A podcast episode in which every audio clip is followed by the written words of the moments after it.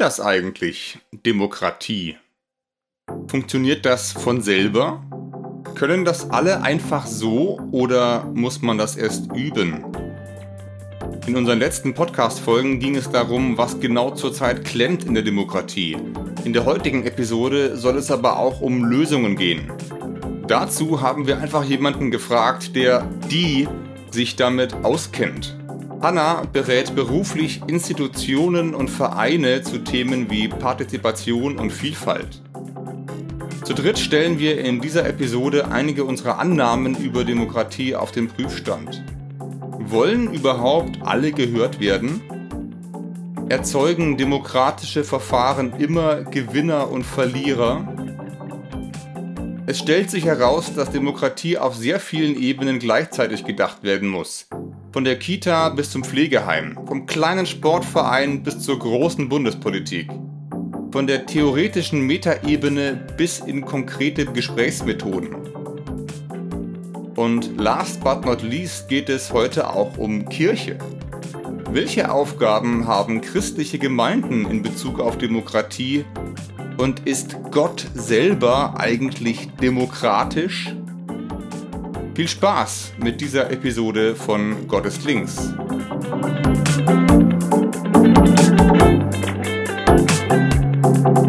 So,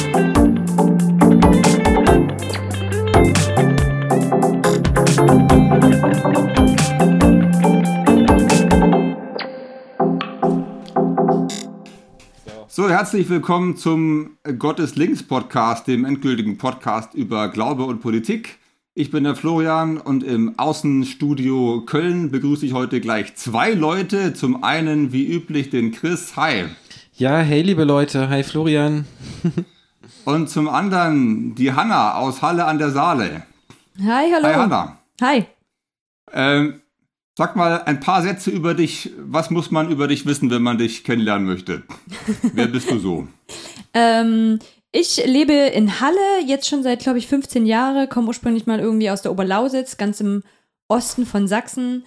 Ähm, bin 39 Jahre alt, habe mal irgendwann vor längerer Zeit Sozialarbeit, Sozialpädagogik studiert und arbeite jetzt als, seit zehn Jahren als ähm, selbstständige Trainerin und Referentin ähm, in, genau, in, in der Gruppe vielfältig und beschäftige mich mit Themen rund um Demokratie, Konfliktbearbeitung, Kommunikation, Teamentwicklung, Organisationsentwicklung. Das sind so äh, meine Arbeitsschwerpunkte. Und wenn ich gerade nicht arbeite, dann bin ich vielleicht in Köln zu Besuch bei Chris oder bin irgendwo draußen unterwegs, klettern oder Radfahren oder genau, irgendwo an der frischen Luft. Super. Wir haben dich ja jetzt auch nicht ganz ohne Grund hier, denn die letzten Folgen haben wir uns mit Demokratie beschäftigt, sind so ein bisschen drauf gekommen, was mit der Demokratie in unserem Land los ist und was da genau klemmt. Und du bist jetzt so was ähnliches wie ein Demokratiecoach. Kann man dich so nennen, Hanna? so hat mich noch niemand genannt bisher. Ich finde das eine sehr lustige Bezeichnung. Ähm, aber wahrscheinlich, wenn man es so ein bisschen übersetzt von manchen Projekten, die ich mache, ist das wahrscheinlich gar nicht so schlecht gewählt. Ähm, ich habe verschiedene Standbeine in meiner Selbstständigkeit und ähm, der Demokratie-Teil ist auf jeden Fall einer und auch einer der ältesten. Ich habe irgendwann mit meiner Seminartätigkeit im Friedenskreis in Halle angefangen und es ist einfach eine sehr gesellschaftspolitische Arbeit, friedenspolitische Arbeit, die da läuft. Und meine Kollegen, Kolleginnen bei Vielfältig genauso. Und ähm, da waren das schon ganz häufige Themen. Demokratie, Beteiligung, ähm, wie können wir eigentlich gut miteinander leben? Wie können wir in Frieden miteinander leben? Und das hat mich, also das sind meine Wurzeln, da komme ich her und das begleitet mich bis heute. Also es macht bis heute, ist das für mich einer der wichtigsten mhm. Bestandteile auch in meiner Arbeit, Menschen da drin zu begleiten, demokratische Wege im Miteinander zu finden. Aber heute dann, genau, also ich gebe auch schon Coachings, Einzelcoachings, aber nie unter dem Begriff Demokratiecoach. Die Demokratiearbeit läuft dann eigentlich häufig über, über bestimmte Förderprogramme, wo wir dann Qualifizierungen machen in Vereinen ähm, oder genau tatsächlich äh, Projekte, die demokratische Strukturen aufbauen sollen, dann in der Projektberatung haben. Sowas. Das, mhm. genau. Und wer sind denn so typischerweise eure Kunden oder Leute, die euch mhm. buchen? Ähm, ich bin komplett im sozialen Bereich unterwegs. Das heißt, ich mache Fortbildungen bei der Diakonie, beim DRK, beim Deutschen Roten Kreuz, ähm, Freiwilligenagenturen, aber auch manchmal einfach Pflegeheime, die einen Teamentwicklungsprozess anstoßen. Ähm, wo war ich denn in letzter Zeit? Genau, also Teams von Wohngruppen, die mich einladen für Teamentwicklung. Wenn es jetzt um die Demokratie-Themen geht und tatsächlich auch unter dem Titel Demokratie, dann sind es häufig ähm, Organisationen, die irg in irgendeinem Förderprogramm drin sind. Also Zusammenhalt durch Teilhabe zum Beispiel oder ähm, äh, Demokratie leben, die in solchen Kontexten unterwegs sind. Das können dann manchmal Sportvereine sein, das kann Landesfeuerwehr sein, ähm, das kann der DLRG sein, ganz unterschiedlich, je nachdem, wer sozusagen an diesem Programm sich dann beteiligt. Und dann mhm. fragen die uns darüber an. In eurem Portfolio findet man dazu ja auch den Begriff Partizipation, so ja. als, als Überbegriff für das, was ihr macht. Ja. Das würde mich mal spontan interessieren, warum interessiert sich überhaupt ein Sportverein für äh, Demokratie- oder Partizipationsthemen? Also welches Problem hat der oder die Landesfeuerwehr, das ihr für sie lösen könnt? Hm. Das Würdest du mir das helfen? Da kann man, würde ich vielleicht nochmal einhaken. Also es ist Bitte. natürlich so, wenn man jetzt erstmal den Begriff Demokratie hört, denkt man natürlich irgendwie an Staat und Parlament und Wahlen und Parteien und klar, wenn, genau, jetzt reden wir aber hier über Demokratie und Partizipation irgendwie ja schon ein bisschen im Alltag, ne? Ja. Genau. Das genau. ist ja irgendwie doch noch ein, mal ein ganz anderer Begriff, irgendwie, mit dem wir zu tun haben, oder? Ja. Naja, das ist halt, ähm, ich glaube, der Begriff so gelebte Demokratie, auf den es hinausläuft, aber die Vereine fragen uns tatsächlich nicht an oder gehen auch nicht zu diesen Förderprojekten, weil sie, glaube ich, sagen, so, sie wollen gelebte Demokratie. Ich glaube, warum sich diese Vereine dann dafür interessieren, ist so eine Mischung. Und das ist zum einen, weil sie Fördermittel bekommen. Also ich sage jetzt mal überspitzt und das in aller Öffentlichkeit. Das ist halt so, ne? Also die leben ganz oft tatsächlich auch von Projekten.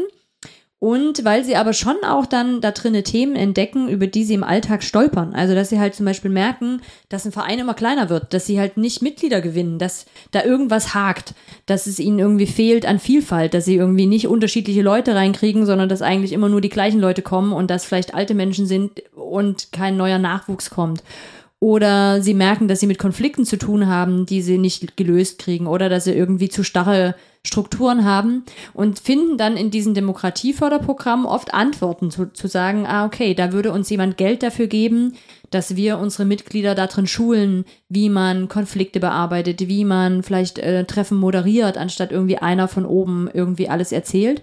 Und das sind halt tatsächlich für mich alles Bestandteile so ein bisschen von gelebter Demokratie, dass ich eben nicht einfach nur zu einer Wahl gehe, alle ein paar Jahre, sondern dass ich auch eine Idee davon habe, wie sieht es denn ganz praktisch im Vereinsleben aus, ähm, wenn wir demokratische äh, Prinzipien umsetzen.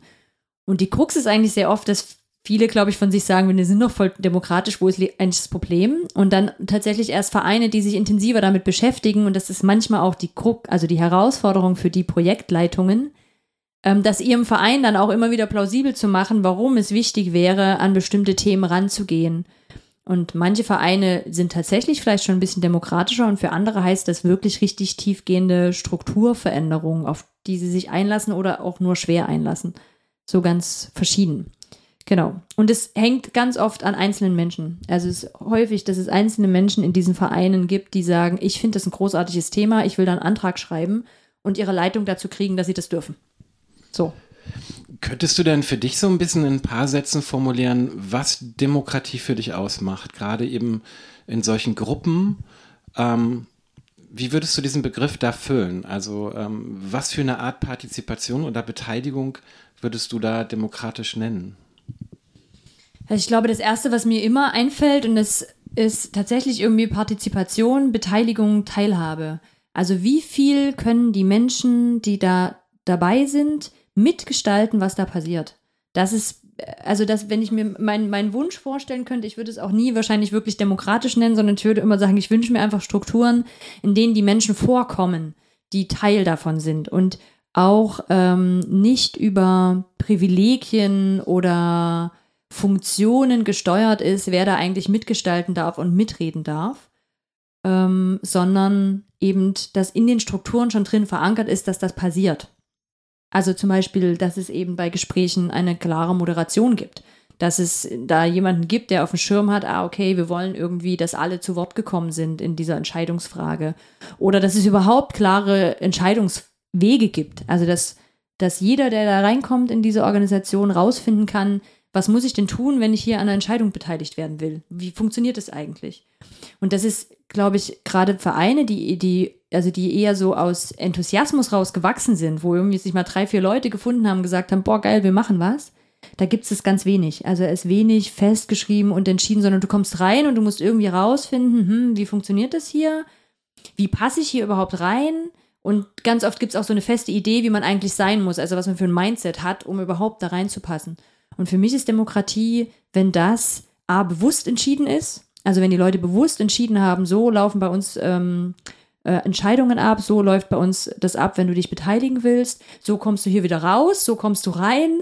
Ähm, ähm, und auch sich bewusst sind, ah, okay, wir hinterfragen uns immer mal, wer eigentlich bei uns teilhaben kann. Also was für Zugangsvoraussetzungen haben wir? Was muss man eigentlich schon mitbringen, um hier reinzukommen? Muss ich schon fünf Familienangehörige drin haben?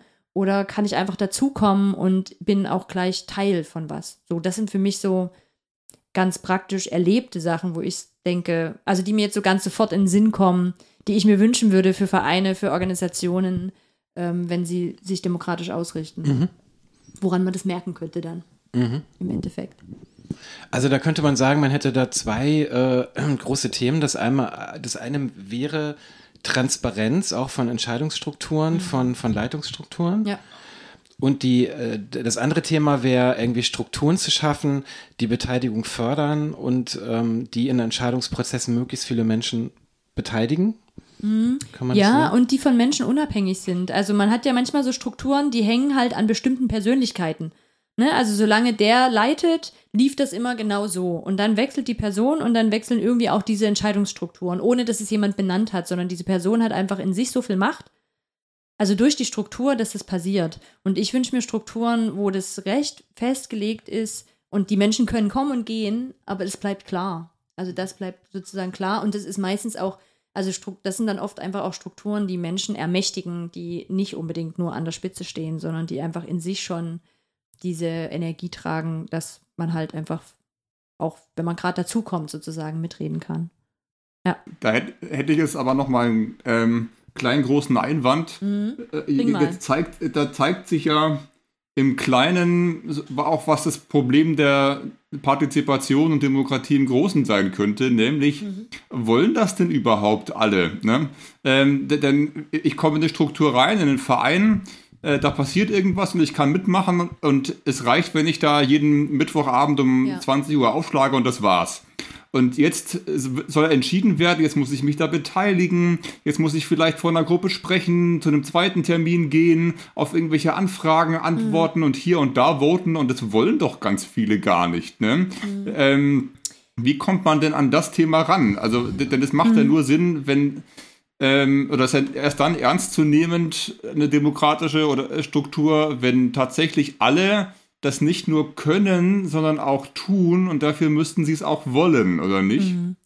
Also da müsste ich ein Stückchen weiter ausholen und ich hätte da zwei verschiedene ähm, Punkte. Und zwar der eine Punkt ist, der ist schnell abzuhandeln. Ja, es gibt einen bestimmten Prozentsatz Menschen, Menschen, wo ich sagen würde, die haben da nicht so viel Bock drauf. Ich glaube aber, dieser Prozentsatz Menschen ist sehr, sehr, sehr viel geringer als wir das denken. Also es gibt irgendwie, wer da mal nachgucken will, kann sich mal so eine ähm, Theorie von McGregor angucken, kommt eigentlich so ein bisschen aus der Wirtschaft und hat, geht so davon aus, es gibt so X Menschen, die halt eher Kontrolle brauchen, die irgendwie nicht unbedingt selber nachdenken wollen, keine eigenen Entscheidungen treffen wollen, wenig Verantwortung tragen wollen und dann gibt es so Y-Typen, die eher kreativ sind, mitdenken wollen, gestalten wollen, Verantwortung tragen wollen.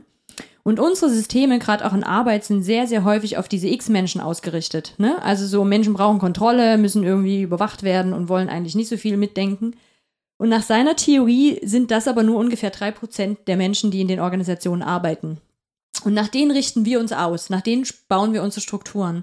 Und für den Rest der Menschen bin ich der Meinung, hat es was mit Lernen zu tun. Was haben sie gelernt? Wenn ich halt ab ähm, Kindergarten oder ab Schule lerne, dass das nicht besonders gewollt ist, dass ich mitrede oder mitdenke, dass meine Idee auch erst durchkommt, wenn ich das erkämpfe oder dass ich da anderen Leuten ins Wort fallen muss oder fünf, äh, fünf Runden drehen muss, das zu begründen und so, dann komme ich natürlich vielleicht, da kommen viele zu dem Schluss zu sagen, oh Leute, das ist mir echt zu anstrengend. Oder auch Strukturen viel zu unklar sind, um zu verstehen, ähm, wie kann ich denn hier irgendwie was entscheiden. Und ich glaube, ähm, das wäre unsere Aufgabe in der Bildungsarbeit, Menschen zu befähigen, das zu tun. Und wenn sie dann immer noch entscheiden, nee, habe ich keinen Bock zu, ja, okay. Aber wenn Kinder einfach mal schon auch in der Kita lernen, das spielt eine Rolle, was sie wollen, es spielt eine Rolle, was sie möchten und es ist anstrengend, das ist mir total klar, äh, dass es viel anstrengender ist, Menschen darin zu schulen und ähm, sie da wirklich genau fähig zu machen, auch Entscheidungen mit zu durchdenken und zu merken, meine Stimme spielt aber eine Rolle. Ich glaube, dass dann Gesellschaft anders aussehen könnte. Ich glaube, das ist einer der großen, für mich eine der großen Punkte, an denen wir ein bisschen gescheitert sind in den letzten Jahren in manchen Bundesländern. Dass die Bildungsarbeit, also die Demokratiebildung einfach ähm, nicht gut ausgeprägt war, nicht gut stattgefunden hat. Das ist natürlich auch ganz interessant, ne? Also wenn man davon ausgeht, dass es ähm, einen kleinen Prozentsatz an Menschen gibt, die sich halt in einer gewissen Weise durchsetzen und äh, denen das vielleicht irgendwie halt auch liegt, sich ähm, zu beteiligen und ähm, die gut Redelsführer, gute Redelsführer sind und die ähm, ja, vielleicht einfach auch laut sind. Ich war auch immer laut, schon als Kind war ich laut und ich habe mich schon in meiner Familie gelernt, äh, durchzusetzen. So. Ja. Genau, aber da kommt man halt dann schon ja auch zu der Frage, ähm, äh, ähm, dass Demokratie ja auch da eine gewisse Verantwortung ist. Ne? Also, dass es eben nicht darum geht, äh, wir hatten das in der letzten Folge auch schon mal kurz angesprochen, also dass der, der laut ist oder der viele Ressourcen hat, ja. in der Demokratie sich dann durchsetzt, sondern dass Demokratie immer die Herausforderung ist, äh, Räume zu schaffen, eben auch für die Menschen, äh, denen das vielleicht nicht so liegt, ne? Also die das Kapital dafür äh, vielleicht nicht haben oder in diesem Fall mhm. ähm, von ihrer Persönlichkeitsstruktur gern, gar nicht gerne laut sind mhm. und im Vordergrund stehen und äh, aus sich selbst heraus irgendwie den Schritt machen, so ich will jetzt in dieser Gruppe aber mal was sagen und meine Meinung irgendwie darstellen, mhm. sondern dass Demokratie immer irgendwie auch dann die Herausforderung ist, da Strukturen und Räume zu schaffen, dass Menschen zu Wort kommen können, ähm, denen das vielleicht auch schwerer fällt, ne? Ähm, das ist auf jeden Fall so und da kommt mir sofort ein Beispiel in den Kopf, wenn ich mit ähm, eben dann mit Führungskräften arbeite oder eben wegen mir auch Vereinsleitungen, die dann sagen, ja, und jetzt habe ich das ja mitgenommen hier, dass ich irgendwie alle zu Wort kommen lassen soll und das mache ich dann manchmal in meiner Teamsitzung und dann frage ich, wer hat da noch einen Gedanken zu und dann ist große Stille. Und dann frage ich halt so, ja, wie oft hast du das denn gemacht? Also wie oft hat das denn stattgefunden so, ne? Und dann sagt sie, na, das habe ich halt zweimal ausprobiert, dann hat es mir gereicht und dann habe ich halt einfach wieder die Ergebnisse mitgebracht. Jetzt mal überspitzt gesagt. Und die Frage ist aber, ähm, haben wir denn in der Teambesprechung auch Strukturen, wo Menschen, die langsamer sind, die einen Moment Raum brauchen, die einen Moment Zeit brauchen, darüber nachzudenken, ähm, haben die denn die Möglichkeit dazu? Und da denke ich eben an zum Beispiel sowas wie meinungsbildende Runden. Das kommt aus der Soziokratie. Da können wir irgendwie nachher auch noch mal drei Sätze zu verlieren wo das ein festes Entscheidungs, ähm, eine feste Entscheidungsstruktur sein kann, zu sagen, man hat äh, mehrere Runden, wo die Menschen wirklich nacheinander dran sind und was sagen. Und das ist für Menschen wie mich, ich, mir geht nämlich genauso, ich bin auch in einer Familie aufgewachsen, wo man einfach schnell sein muss und ich war schnell, ich kann fix meine Gedanken sortieren und das irgendwie aussprechen. Und diese Runden, die sind für mich anstrengend, weil ich vielleicht bei der ersten Person, die dran ist, schon die erste Idee innerlich entwickle und denke, geil, ich habe die Lösung, ich weiß, wie wir das machen ja. müssen. Ja, genau. Mhm. So, und normalerweise würde ich der Person dann quasi schon ins Wort fallen. Und ja. jetzt weiß ich aber, hey Leute, äh, Hanna, ey, komm, entspann dich, lehn dich zurück, hier kommen noch neun Leute vor dir dran. Und dann bist du dran. Und dann haben bei den neun Leuten, hat dann vielleicht tatsächlich jemand schon die gleiche Idee gehabt wie ich. Ist ja überhaupt nicht schlimm, geil, dann ist die Idee halt im Raum, großartig. Und mich ich muss mich einschränken. Und ich finde es aber mhm. okay, ich brauche dafür eine Struktur, die mir dabei hilft. Sonst kriege ich das nicht hin. Also einfach nur so, Hanna, red mal später erst und lass mal erst irgendwie fünf andere Leute zu Wort kommen, das ist mir zu langsam. Das schaffe ich nicht. Aber mit so einer Struktur, wenn die festgelegt ist und wie bei Vielfältig zum Beispiel, wenn wir Konfliktgespräche haben, machen wir das nur nach dieser Struktur, dann läuft es einfach immer wieder im Kreis Und ähm, das entschärft die Dinge, das macht die Sachen zwar auch langsamer, aber auch sehr viel schneller zu greifen. Und ich habe sehr viel schneller im Raum, wer steht gerade wirklich wie dazu.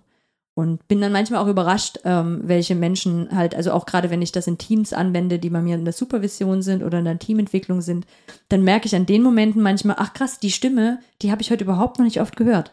Also dann redet auf einmal eine Person in dieser Runde, wo ich dann denke, ah, aber coole Gedanken. Ey, gut, dass das jetzt gerade nochmal ähm, zu Wort kommt. Und das gibt dann halt auch eine Möglichkeit, dass eine Entscheidung auch ganz anders gemeinsam getroffen werden kann, wenn man die Leute tatsächlich alle gehört hat. Genau, also es geht um ein Gehörtwerden. Also es geht darum, ja, wenn wir das jetzt vielleicht mal aufs Größere übertragen, auch ne, wirklich verschiedene Gruppen, gesellschaftliche Gruppen zu hören und das erstmal wahrzunehmen, wo jede einzelne Gruppe steht und dann aus dieser Informationsbasis, die man irgendwie auch hat, gut, wie in der Kleingruppe oder eben als Gesamtgesellschaft, da aus, äh, auf dieser Basis erst anzufangen, versuchen, einen Konsens zu finden ne? oder irgendwie eine Lösung zu ja. finden, die für alle irgendwie oder die, die für alle mittragbar ist, würdest du sagen, oder für die meisten mittragbar ist? Oder was gäbe es da für Ideen? Ja, da sind wir auf jeden Fall schon bei Begrifflichkeiten, die man unterscheiden mhm. kann. Also da sind wir jetzt ja gerade bei dem, wie werden denn dann am Schluss eigentlich die Entscheidungen getroffen, ne? Und wir kennen halt sehr, sehr häufig ja die Abstimmung mit Mehrheit und Minderheit. Und da finde ich ja schon einen mega Fortschritt. Das habe ich lange Zeit nicht gewusst, dass es gibt, aber es gibt ja ähm, Mehrheitsentscheid unter Berücksichtigung der Minderheit. Mhm. Und das würde zum Beispiel heißen, diejenigen, die halt dagegen gestimmt haben oder eine andere Idee hatten, die werden nochmal angehört. Warum? Was sind denn ihre Argumente dagegen? Und dann kann man zumindest als Mehrheit nochmal gucken, hey, ist das ein Grund, den ich auch voll gut nachvollziehen kann, wo ich vielleicht sage, ah ja, stimmt, ja, ja, cool, wenn dir das so nahe geht, dann kann ich da, würde ich da gerne nochmal drüber nachdenken und vielleicht doch anders entscheiden. Also das finde ich ja schon einen totalen Schritt nach vorn. Ähm, und dann gibt es aber halt noch Konsens und Content, Konsent. Also das eine mhm. mit S am Ende und das andere mit T am Ende. Ähm, und Konsens kennen vielleicht manche auch. Das ist auch eine relativ feste ähm, Entscheidungsfindung ähm, da gibt es ganz bestimmte Regeln, wie man ein Veto einlegen kann, wie man zustimmen kann. Und das sucht nach einer Lösung, bei der alle zustimmen. Wo alle, wo, wo die größtmögliche Zustimmung in der Gruppe für äh, besteht. Das heißt, das ist oft, also Menschen, die das lange ausprobiert haben oder das auch in ihren Settings ähm, üben, wissen, das kann durchaus lange dauern. Das sind oft langfristige Entscheidungsprozesse, aber eben mit dem Gewinn auch, dass wirklich alle mit dabei waren, dass alle diesen Weg kennen, wie man zu dieser Entscheidung gekommen ist und ähm, dann auch dahinter stehen, wenn sie das tatsächlich aus ehr ehrlichem Herzen dann auch äh, mit zugestimmt haben. Und der andere Entscheidungsweg, der eben eher aus der Soziokratie kommt, ähm, der ist der Konsent. Und da suchen wir nach einer Lösung, wo der geringste Widerstand in der Gruppe dazu ist. Und das ist nochmal was ganz anderes. Das heißt, es geht nicht darum, die ideale Lösung zu finden, sondern eigentlich eine Lösung, die machbar ist. Wo alle erstmal sagen, okay, ich bin jetzt nicht mit vollem Herzen dabei, ist jetzt nicht, wäre jetzt nicht meine erste Idee, aber ich kann mitgehen. Das reicht, das reicht schon. Und wir probieren die aus, wegen mir für die nächsten drei Monate und dann gucken wir nochmal drauf, wie es aussieht. Also da geht es mehr darum, eine machbare Lösung zu finden. Ähm, mhm. Da kommen auch diese meinungsbildenden Runden her. Also die werden sehr viel dort ähm, angewendet. Und da funktioniert es dann so, dass ein Moderator zwei so eine Runden laufen lassen würde, sich anhört, was sind denn für Meinungen in der Gruppe und dann formuliert er einen ersten Vorschlag und sammelt sich ein, ob es dagegen einen schwerwiegenden Einwand gibt. Und wenn es einen schwerwiegenden Einwand gibt, dann wird es nochmal reingearbeitet. Und wenn es keinen gibt, dann ist das die Lösung, die erstmal angenommen wird für den hm. Moment, für, den, für einen bestimmten festgelegten Zeitraum. Genau. Ich, ich, ich merke, wir sprechen gerade über Gesprächstechniken hauptsächlich. Also äh, natürlich im Kleinen über ein Gespräch, was in einer Gruppe an einem bestimmten Zeitpunkt in einem bestimmten Raum stattfindet, oder? Hauptsächlich. Kann, muss aber nicht. Es gibt ja auch genügend elektronische mhm. Wege, wie das stattfinden okay. könnte. Ja. Ähm, also es gibt zum Beispiel, also um ein Beispiel zu geben, es gibt eine sehr beeindruckende Firma in ähm, den Niederlanden, Burzorg heißen die, ich weiß nicht, ob ich sie ganz genau richtig ausspreche. Die machen ambulante Pflege und ähm, mhm. der Leiter hat sich gesagt, ähm, mich nervt es eigentlich alles, dass hier so Menschen ähm, immer auf Zeit gepflegt werden. Ne? Also hat man ja irgendwie eine Minute für irgendeinen so Thrombosestrumpf und äh, zwei Minuten für eine Spritze oder irgendwie sowas. Und er wollte das wieder menschlicher gestalten und hat ähm, so ganz, ganz kleine zentrale Teams gegründet von jeweils zwei, zwölf Personen. Ähm, da gibt es mittlerweile zig, zig so eine Zwölfer-Teams in den Niederlanden. Die sind mittlerweile, glaube ich, 8000, 9000 Mitarbeitende bei Burzog. Und es gibt den ganz, ganz kleinen Verwaltungsapparat für diese Menschen. Also nur was, sowas wie 20, 25 Leute. Und wenn der eine Entscheidung zu treffen hat, dann gibt es einen Blog, auf den alle zugreifen können. Und er schreibt in diesen Blog rein, welche mhm. Entscheidung ansteht. Und alle Mitarbeitenden haben 24 Stunden Zeit, sich das durchzulösen und ihre Kommentare dazu zu schreiben. Und dann liest er sich das halt durch ähm, und guckt sich das an und dann gibt es entweder nochmal, wird es nochmal zurückgeschickt oder er trifft dann daraus, was da erzählt worden ist, sozusagen die Entscheidung. Und das finde ich auch schon einen kreativen Weg, ne? Das ist nicht, es werden nicht alle gehört, jeder kann entscheiden, lese ich mir den Blog durch, lese ich ihn mir gerade nicht durch, weil irgendwie gerade die Zeit und der Raum fehlt. Ähm, es wäre, genau, also da wäre man auch nochmal bei diesem Thema Beteiligungsstufen. Es gibt so unterschiedliche Formen auch von Beteiligung und das ist dann eher so eine Beratungsbeteiligung, die hm. er da anwendet. Aber immerhin schon was. Für so ein großes Orga ähm, Unternehmen ein großes Ding, dass da ähm, Mitarbeiterin XY ähm, einen Einfluss mit haben kann. Ja, ich, ich, wollte eigentlich ein bisschen auf was anderes nochmal hinaus, ja. nämlich, dass man durch eine bestimmte Gesprächskultur ja auch schon äh, Demokratie lernen kann, weil ihr habt es ja gerade schon gesagt, es ist nicht furchtbar schade, ähm, dass das Erste, was uns einfällt zur Basisdemokratie, oh, das dauert alles so lange, das ist so anstrengend, ich habe keinen Bock drauf. Warum? Weil wir den Menschen so unglaublich wenig zutrauen, weil wir so wahnsinnig vielen Menschen so, so wenig zutrauen. Das, das muss man sich mal überlegen, warum das so ist. Ne?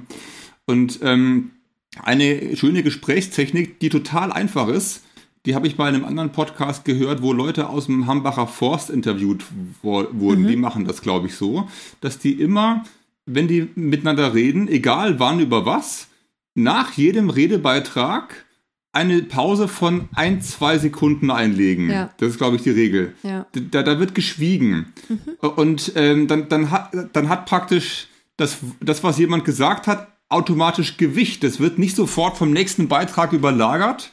Und ja. auch du selber bist gezwungen, dem anderen Gewicht zu geben und nicht zu warten, man darf ich endlich, ich will jetzt, ich will jetzt, ich will jetzt. Ne? Mhm. Darum geht es eben gerade nicht, sondern du sollst, äh, du lernst dadurch im besten Fall dem anderen äh, zuzutrauen, dass er mindestens genauso schlau ist wie du. Und wenn das alle könnten, dann wären wir ja einen großen Schritt weiter. Ne? Mhm. Total, vor allen Dingen wird man sich mal stehen lassen. Also wenn man in ja. unsere Parlamente guckt, ist es ja doch eher Streit, ne? Und es ist dann doch eher, wer ist lauter und wer widerlegt die Argumente des anderen besser. Und es ist eigentlich dann eben im, was wir gelernt haben als Demokratie, oft dieses Streitgespräch, was wir führen, ne? Und wo ja. dann doch der rhetorisch Bessere sich durchsetzt, ne? Oder der, ja. der die, äh, der die größere Gruppe vertritt oder so. Und ähm, dieser Ansatz, sich wirklich erstmal zu hören, das stehen zu lassen und dann zu schauen, ähm, was ist der Nenner, mit dem wir irgendwie alle leben können, mit, mit dem wir irgendwie arbeiten können. Vielleicht findet man ja auch einen Konsens. Ne? Mhm. Also das kann ja oft wirklich dann auch ein gutes Ergebnis sein, wenn man einen Konsens findet. Aber eben auch äh, zu sagen, okay, dann müssen wir halt konsentorientiert arbeiten und sagen, ähm, hier haben wir einfach äh, den den wenigsten Widerstand und hiermit äh, ähm, treiben wir auch eine Gesellschaft oder eine Gruppe eben auch nicht auseinander. Und ähm, ich glaube, welches Potenzial darin halt liegt, ist eben auch Identifikation. Ne? Also ich glaube, wenn man gehört wird und äh, wenn man äh, Teilhabe irgendwie hat und wenn man das Gefühl hat, äh, die, die eigene Meinung wird berücksichtigt in Entscheidungsprozessen, dann führt es dazu, auch wenn man vielleicht seine eigene Perspektive nicht unbedingt durchgesetzt bekommt, ne? Weil man macht ja auch die Erfahrung, okay, da sind, wir sind zehn Leute und die anderen neun haben andere Ansichten. Man macht dann schon die Erfahrung, okay, da sind verschiedene Ansichten, aber meine wird gehört und meine fließt irgendwo ein. Das fördert die Identität, ne? Und es fördert, dass ich mich trotzdem zu etwas stellen kann, auch wenn es vielleicht nicht absolut nachher das Ergebnis ist, was ich mir gewünscht hätte. Und im großen Maßstab fördert es dann eben auch äh, ähm, eine Bejahung von Politik vielleicht, ne, und eine Bejahung von unserem politischen System und ähm, vielleicht die Perspektive zu sagen, okay, das ist, äh, ich kann dahinter stehen, ne? Und eben nicht das, was wir heute haben, nämlich diese Verdrossenheit, die dann doch eher daher rührt, dass man das Gefühl hat, oh, man wird nicht gehört und man findet ja irgendwie in dem ganzen Prozess auch überhaupt nicht statt. Ja. Genau. Hm, also da, da, stecken so zwei Themen drin, die mir an der Stelle nochmal echt wichtig sind. Zum einen, du hast es gerade Kultur genannt, Flo. Und ähm, auch bei dir, finde ich, hat äh, Chris hat man es mit dieser Identität rausgehört. Das Dilemma ist ein kleines bisschen, dass da immer Haltungsarbeit dahinter gehört. Also es reicht hm. nicht, einfach nur eine Methode einzuführen und einfach nur eine Methode zu machen. Wenn ich diese meinungsbildenden Runden einführe in einem Setting, wo die Leute bisher auf Konkurrenz getrillt sind und wissen, ich muss meine Idee am besten durchbringen, dann werden die diese meinungsbildenden Runden sprengen. Weil dann nicht die Haltung dahinter steckt von, ich möchte tatsächlich in unserem, im Sinne unseren, unseres gemeinsamen Zieles die beste Lösung finden, sondern ich will für mich die beste Lösung finden.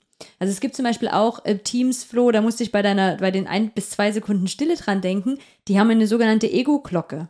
Da gibt es jemanden, der ist verantwortlich, wenn er das Gefühl hat in diesen Besprechungen, dass die Menschen anfangen, aus ihrem Ego heraus zu sprechen.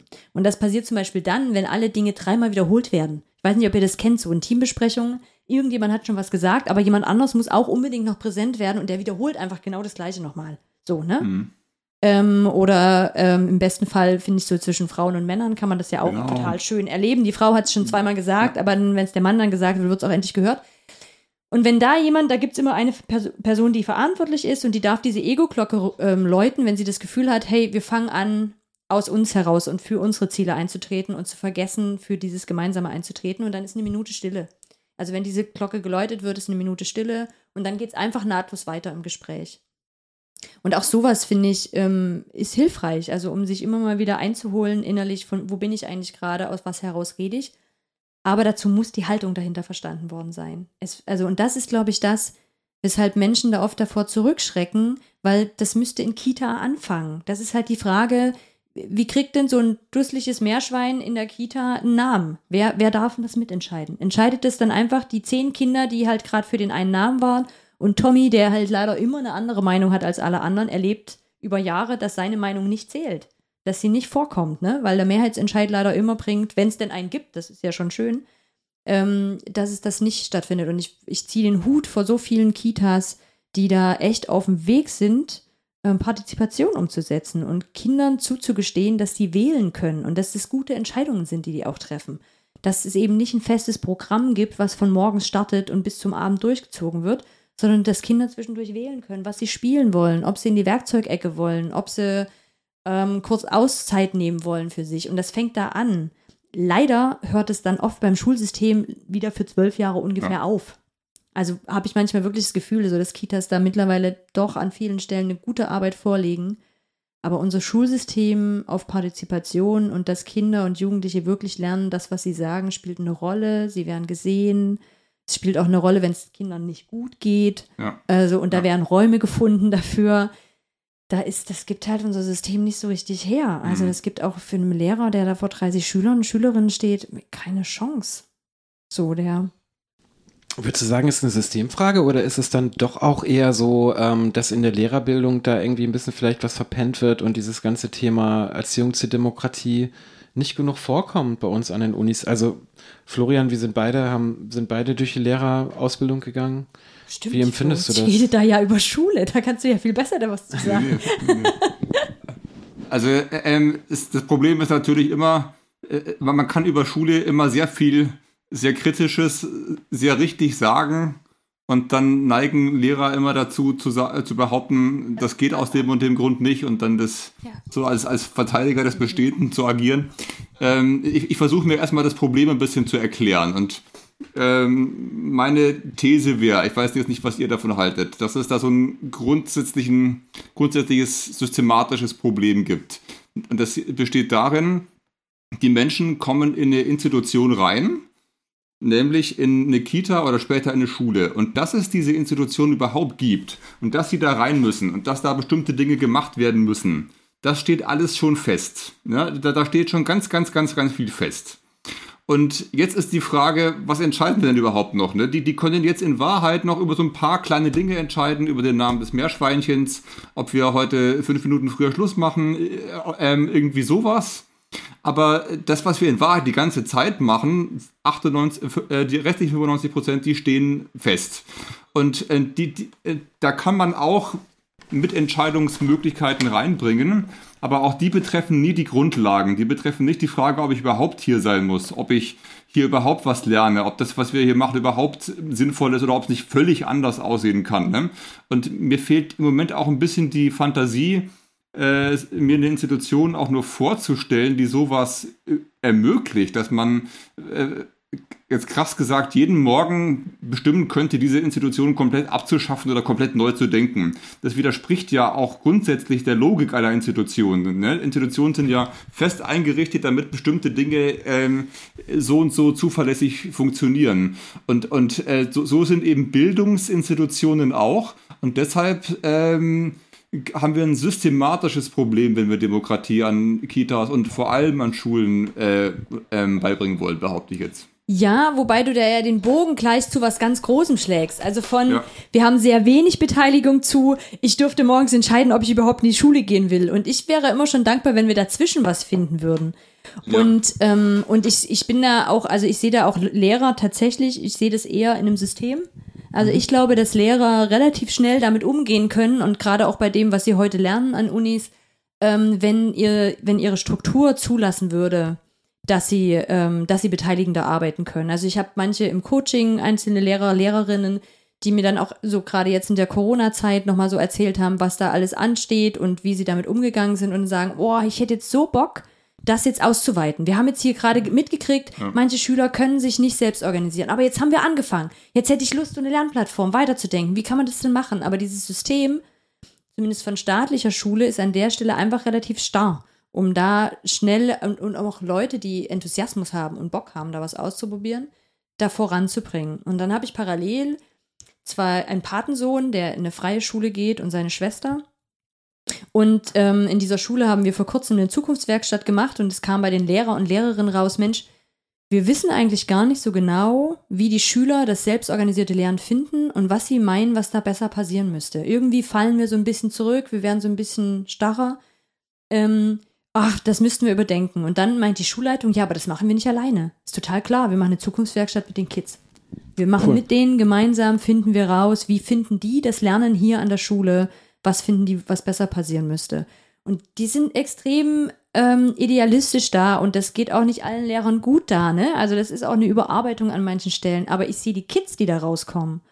Und ich habe jetzt mit dem Zehnjährigen gerade vor drei Tagen telefoniert und dann ist er so an der, am Telefon und sagt so, ja, haben wir jetzt Schulferien. Naja, freust du dich? Na schon, aber ich habe auf meinem Lehrplan, hatte ich eigentlich noch ein Projekt, das hätte ich noch machen müssen. Das habe ich jetzt dieses Schuljahr nicht geschafft. Das ist ein bisschen blöd. Das hätte ich gern noch fertig gemacht. Ich meine, welcher Schüler sagt das mit zehn, ja? Ich habe einfach meinen Lehrplan noch nicht geschafft fürs Schuljahr. Ich hätte noch mehr Zeit gebraucht. Das ist geil. Ja, und dann ist ja. halt klar, ja, aber mein Lehrer wird mir da noch was zuarbeiten, dass ich das dann in Schulferien irgendwie noch machen kann. Ähm, und das ist jetzt nicht der, der, der Junge, der so mega engagiert in die Schule gehen würde. Also das muss tatsächlich was mit dem Konzept zu tun haben, ja. was sie da haben. Oder die ältere ja. Schwester, die dann halt ein eigenes Spendenprojekt gegründet hat in der Stadt, ne? Ja. Ähm, die hatten irgendwie Projektarbeit in der Schule und sie hat halt angefangen, Spendenbüchsen zu sammeln und in den ganzen Läden zu verteilen und dann aber auch Geschäftsführer von großen Firmen anzurufen, ob die dafür mit Spenden und die standen oder dem, habe gedacht so, krass, aber das sind... Ja, äh, also ähm, so. diese Reformschulen, wenn wir schon bei dem Thema sind, haben oft, oft sehr beeindruckende Geschichten zu erzählen. Meine Frage ist immer, wer geht denn an diese Schulen? Ne? Weil ja. es, es gibt ja, Total. die sind natürlich für ein bestimmtes Klientel sehr, sehr ansprechend. Und äh, das sind halt die, die es ohne die Schulen auch alles könnten. Ne? Nicht und ganz. Diejenigen, die das. Ja? Also nicht ganz, weil die auch Förderungen bekommen und auch einen bestimmten Prozentsatz an Kids haben, die aus anderen Kontexten kommen. Aber im Großen und Ganzen gebe ich dir recht, es ist trotzdem eine Privilegiengeschichte. Und auch ein bisschen was Elitäres. Ganz klar. Hast du das gesagt? Ja, aber ist es, also muss man so klar sagen, natürlich. Ja, ist es dann vielleicht auch eben ein Problem von Demokratie, ne? dass Demokratie und Partizipation schon auch ein bisschen was Elitäres hat oder dass es dann doch unglaublich kapital- und ressourcenabhängig ist ne? und auch kulturelles Kapital natürlich. Ähm, und dass wir eigentlich auch gerade, wenn wir von Demokratie reden und davon reden oder da, daran arbeiten wollen, wollen, Dinge demokratischer zu machen, viel mehr halt über Diversität sprechen müssten in der Gesellschaft und viel mehr ähm, über soziale Hintergründe. Ne? Und äh, ja, das ist aber, dann bleibe ich ja halt auch wieder beim Thema Schule hängen. Und da wünsche ich mir einerseits Diversität und auf der anderen Seite sehe ich da übelste Baustellen damit, ne? Also das halt gerade, also wenn ich momentan gucke, in den 30, ähm, 30 Kids in einer Klasse, da hat man ja schon eine Vielfalt am Start. Ist ja jetzt gar nicht so schlimm. Das Problem ist aber, glaube ich, dass man schwer pädagogisch damit arbeiten kann, weil halt dafür die Gegebenheiten nicht so richtig da sind. Ähm, und das wäre mein Traum. Also ich glaube schon, dass die miteinander lernen und dass wir Vielfalt erleben haben, aber dass wir eben auch die Rahmenbedingungen dafür bekommen, in denen das möglich mhm. ist. Also auch für die Kids, wo das nicht eine Überforderung wird und auch nicht ein Hindernisgrund, dass dann halt manche Schüler auch nicht mehr weiterkommen, weil halt einfach der Durchschnitt der mhm. Klasse mhm. auf einem anderen Level steht, so, ne? Ähm, also um das vielleicht nochmal praktischer zu machen, wir haben ein Herzensprojekt, so ich und ein Kollege von mir, ähm, starke Sachen machen. Und da hat uns eine Schulsozialarbeiterin damit auf, beauftragt, ein Konzept zu entwickeln für Kids, die in den Klassen eigentlich hinten runterfallen, die stillen, die oft auch gemobbt werden, aber die vor allen Dingen, wo jeder Lehrer sagt, puh, um die muss ich mich nicht kümmern, die sind einfach still. Mein Bauchgefühl sagt mir, irgendwas ist da nicht in Ordnung, mhm. aber da habe ich jetzt keinen Nerv noch für. Und die haben wir zusammen, haben wir immer so zehn Kids aus der fünften, sechsten Klasse. Und und ich merke, wie die auftauen in diesem geschützten Raum für sie. Da sind einfach nur Kinder, die so drauf sind wie mhm. die. Ja, also da haben wir Kinder dabei, die reden auch die ersten Treffen nicht mit uns. Aber die dürfen da sein. Fertig. Die kriegen Zeit, dass jeder am Anfang einfach erzählen kann, wie geht's mir eigentlich gerade. Und so Monsterkarten mhm. und dann haben die manchmal so drei Monster. Hier zu Hause ist gerade Stress, die Eltern streiten sich, scheiße, Mathearbeit war heute Mist, aber hier die Karte freue ich mich, weil ich heute hier bin. Und das sind, finde ich, so kleine Sachen, aber wenn die Kids irgendwie mitnehmen, da gab es Leute, die haben mich gesehen. Und die haben mich ausgesucht für dieses Projekt. Das ist für mich auch Demokratie. Also das ist mhm. für mich auch eine Förderung, ähm, dass Kinder erleben, ich werde gesehen, das, wie ich bin, darf sein. Ich muss nicht immer anders sein, also ich muss nicht immer eigentlich anders sein, als ich mich fühle und irgendwie in dieser großen Masse passen. Und das ist schon eine Krux, die ich heute bei uns in der Gesellschaft sehe, dass wir gefühlt eine Norm haben, in die man reinpassen muss, dann kommt man gut klar. Und ist aber sehr schnell passiert, dass man da rausfällt. Also man muss gar nicht sehr anders sein, finde ich, um trotzdem schon ganz schön rauszukippen und sich nicht mehr als Teil zu fühlen.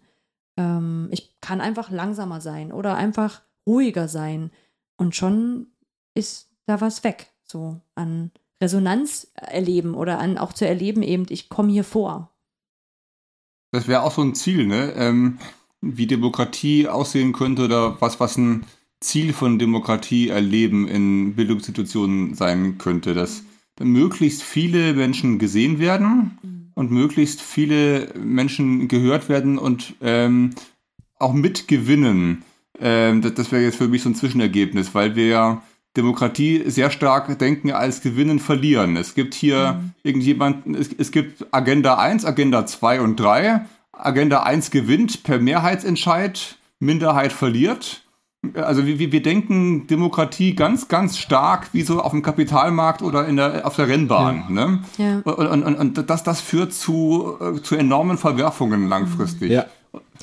Naja, und da, also um jetzt mal aus der Schule wegzugehen und eher vielleicht in, in das auch, was wir gerade in Gesellschaft erleben, zu gehen. Ne? Ich komme aus der Oberlausitz. Das ist jetzt eine Ecke, wo ich sagen würde, hohe Arbeitslosigkeit, ähm, wunder, wunderschöne Landschaft, wirklich wunderschön. Ähm, aber wenig Perspektiven. Und ich meine, Sachsen ist jetzt, hat jetzt gerade nicht geglänzt in den letzten Monaten, ähm, was so Wahlen etc. angeht, ähm, AfD und so weiter. Und es gibt da in mir zwei Herzen. Also es gibt da ein Herz, was sagt so, scheiße, geht's euch eigentlich noch? Euch geht's doch gut, wieso müsst ihr so einen Scheiß wählen? Und dann gibt es einen anderen Teil, ich weiß einfach, wie da zum Teil Realität aussehen, ne? Also wie Wende erlebt worden ist, wie da Brüche passiert sind, wie Leute für ihre Ausbildung, die sie vor der DDR, also in der DDR gemacht haben, ähm, seit 35 ja. Jahren in Pflegeheimen arbeiten und heute als Hilfskräfte bezahlt werden, weil ja. die Ausbildung einfach nicht anerkannt ist. Die machen exakt die gleiche Arbeit wie alle anderen. Ähm, oder auch in der Arbeitslosigkeit sind, wenig Perspektiven für sich sehen und dass diese Menschen sich nicht gesehen und gehört fühlen in unserem Land, das kann ich nachvollziehen.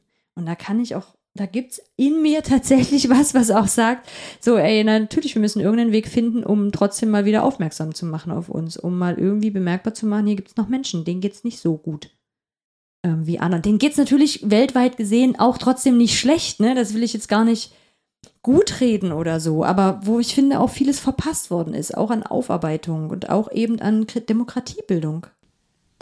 Ja, nicht nur Demokratiebildung, sondern eben auch äh, Beteiligungsmöglichkeiten. Ja, ne? Dass eben Stimmen auch. nicht gehört wurden und dann halt sich diese Stimmen, und das muss man vielleicht sogar demokratisch mal positiv bewerten, Also, dass es dann halt äh, Bewegung gibt, dass sich da Menschen wieder solidarisieren und im Osten vielleicht mehrere dann jetzt AfD wählen. Das finden wir vielleicht nicht schön, weil wir die AfD problematisieren. Aber was da halt schon stattfindet, ist irgendwie, dass Gruppen sich äh, definieren und ähm, darum kämpfen, eben gehört zu werden. Ne? Und solche Prozesse eben vielleicht eben als auch Produkt einer doch irgendwie nicht sehr, also im Moment nicht gut funktionierenden Demokratie zu sehen. Einer im Moment nicht gut funktionierende Kommunikation oder eben auch schon länger nicht gut funktionierenden Kom äh, Kommunikation, wo eben nicht alle Gruppen zu Wort kommen ne? und wo man irgendwie halt nicht das Gefühl hat, man ist mit seinem Team äh, irgendwie durchgekommen. Ne? Mhm. Und das ist, glaube ich, vielleicht auch ein Problem halt äh, des Liberalismus, ne? dass dann doch am Ende einfach die Starken den Diskurs bestimmen und immer mehr Gruppen einfach irgendwie nicht mehr zu Wort kommen. Und das mhm. unterwandert in einer gewissen Weise dann eben auch eigentlich Demokratie. Ne? Das heißt natürlich, ähm, den Ball muss ich jetzt einfach aufnehmen, dass ich den AfD-Vertreter natürlich in die Talkshow setzen muss und mir natürlich anhören muss, was der zu erzählen hat auch wenn's, äh, äh wenn's, wenn's mich noch so schmerzt, denn die ganze denen keine Bühne bieten Logik, die wir mhm. ja auch schon seit Jahren mal äh, versucht haben zu fahren, die reißt ja diese Wunde nur noch mehr auf, oder?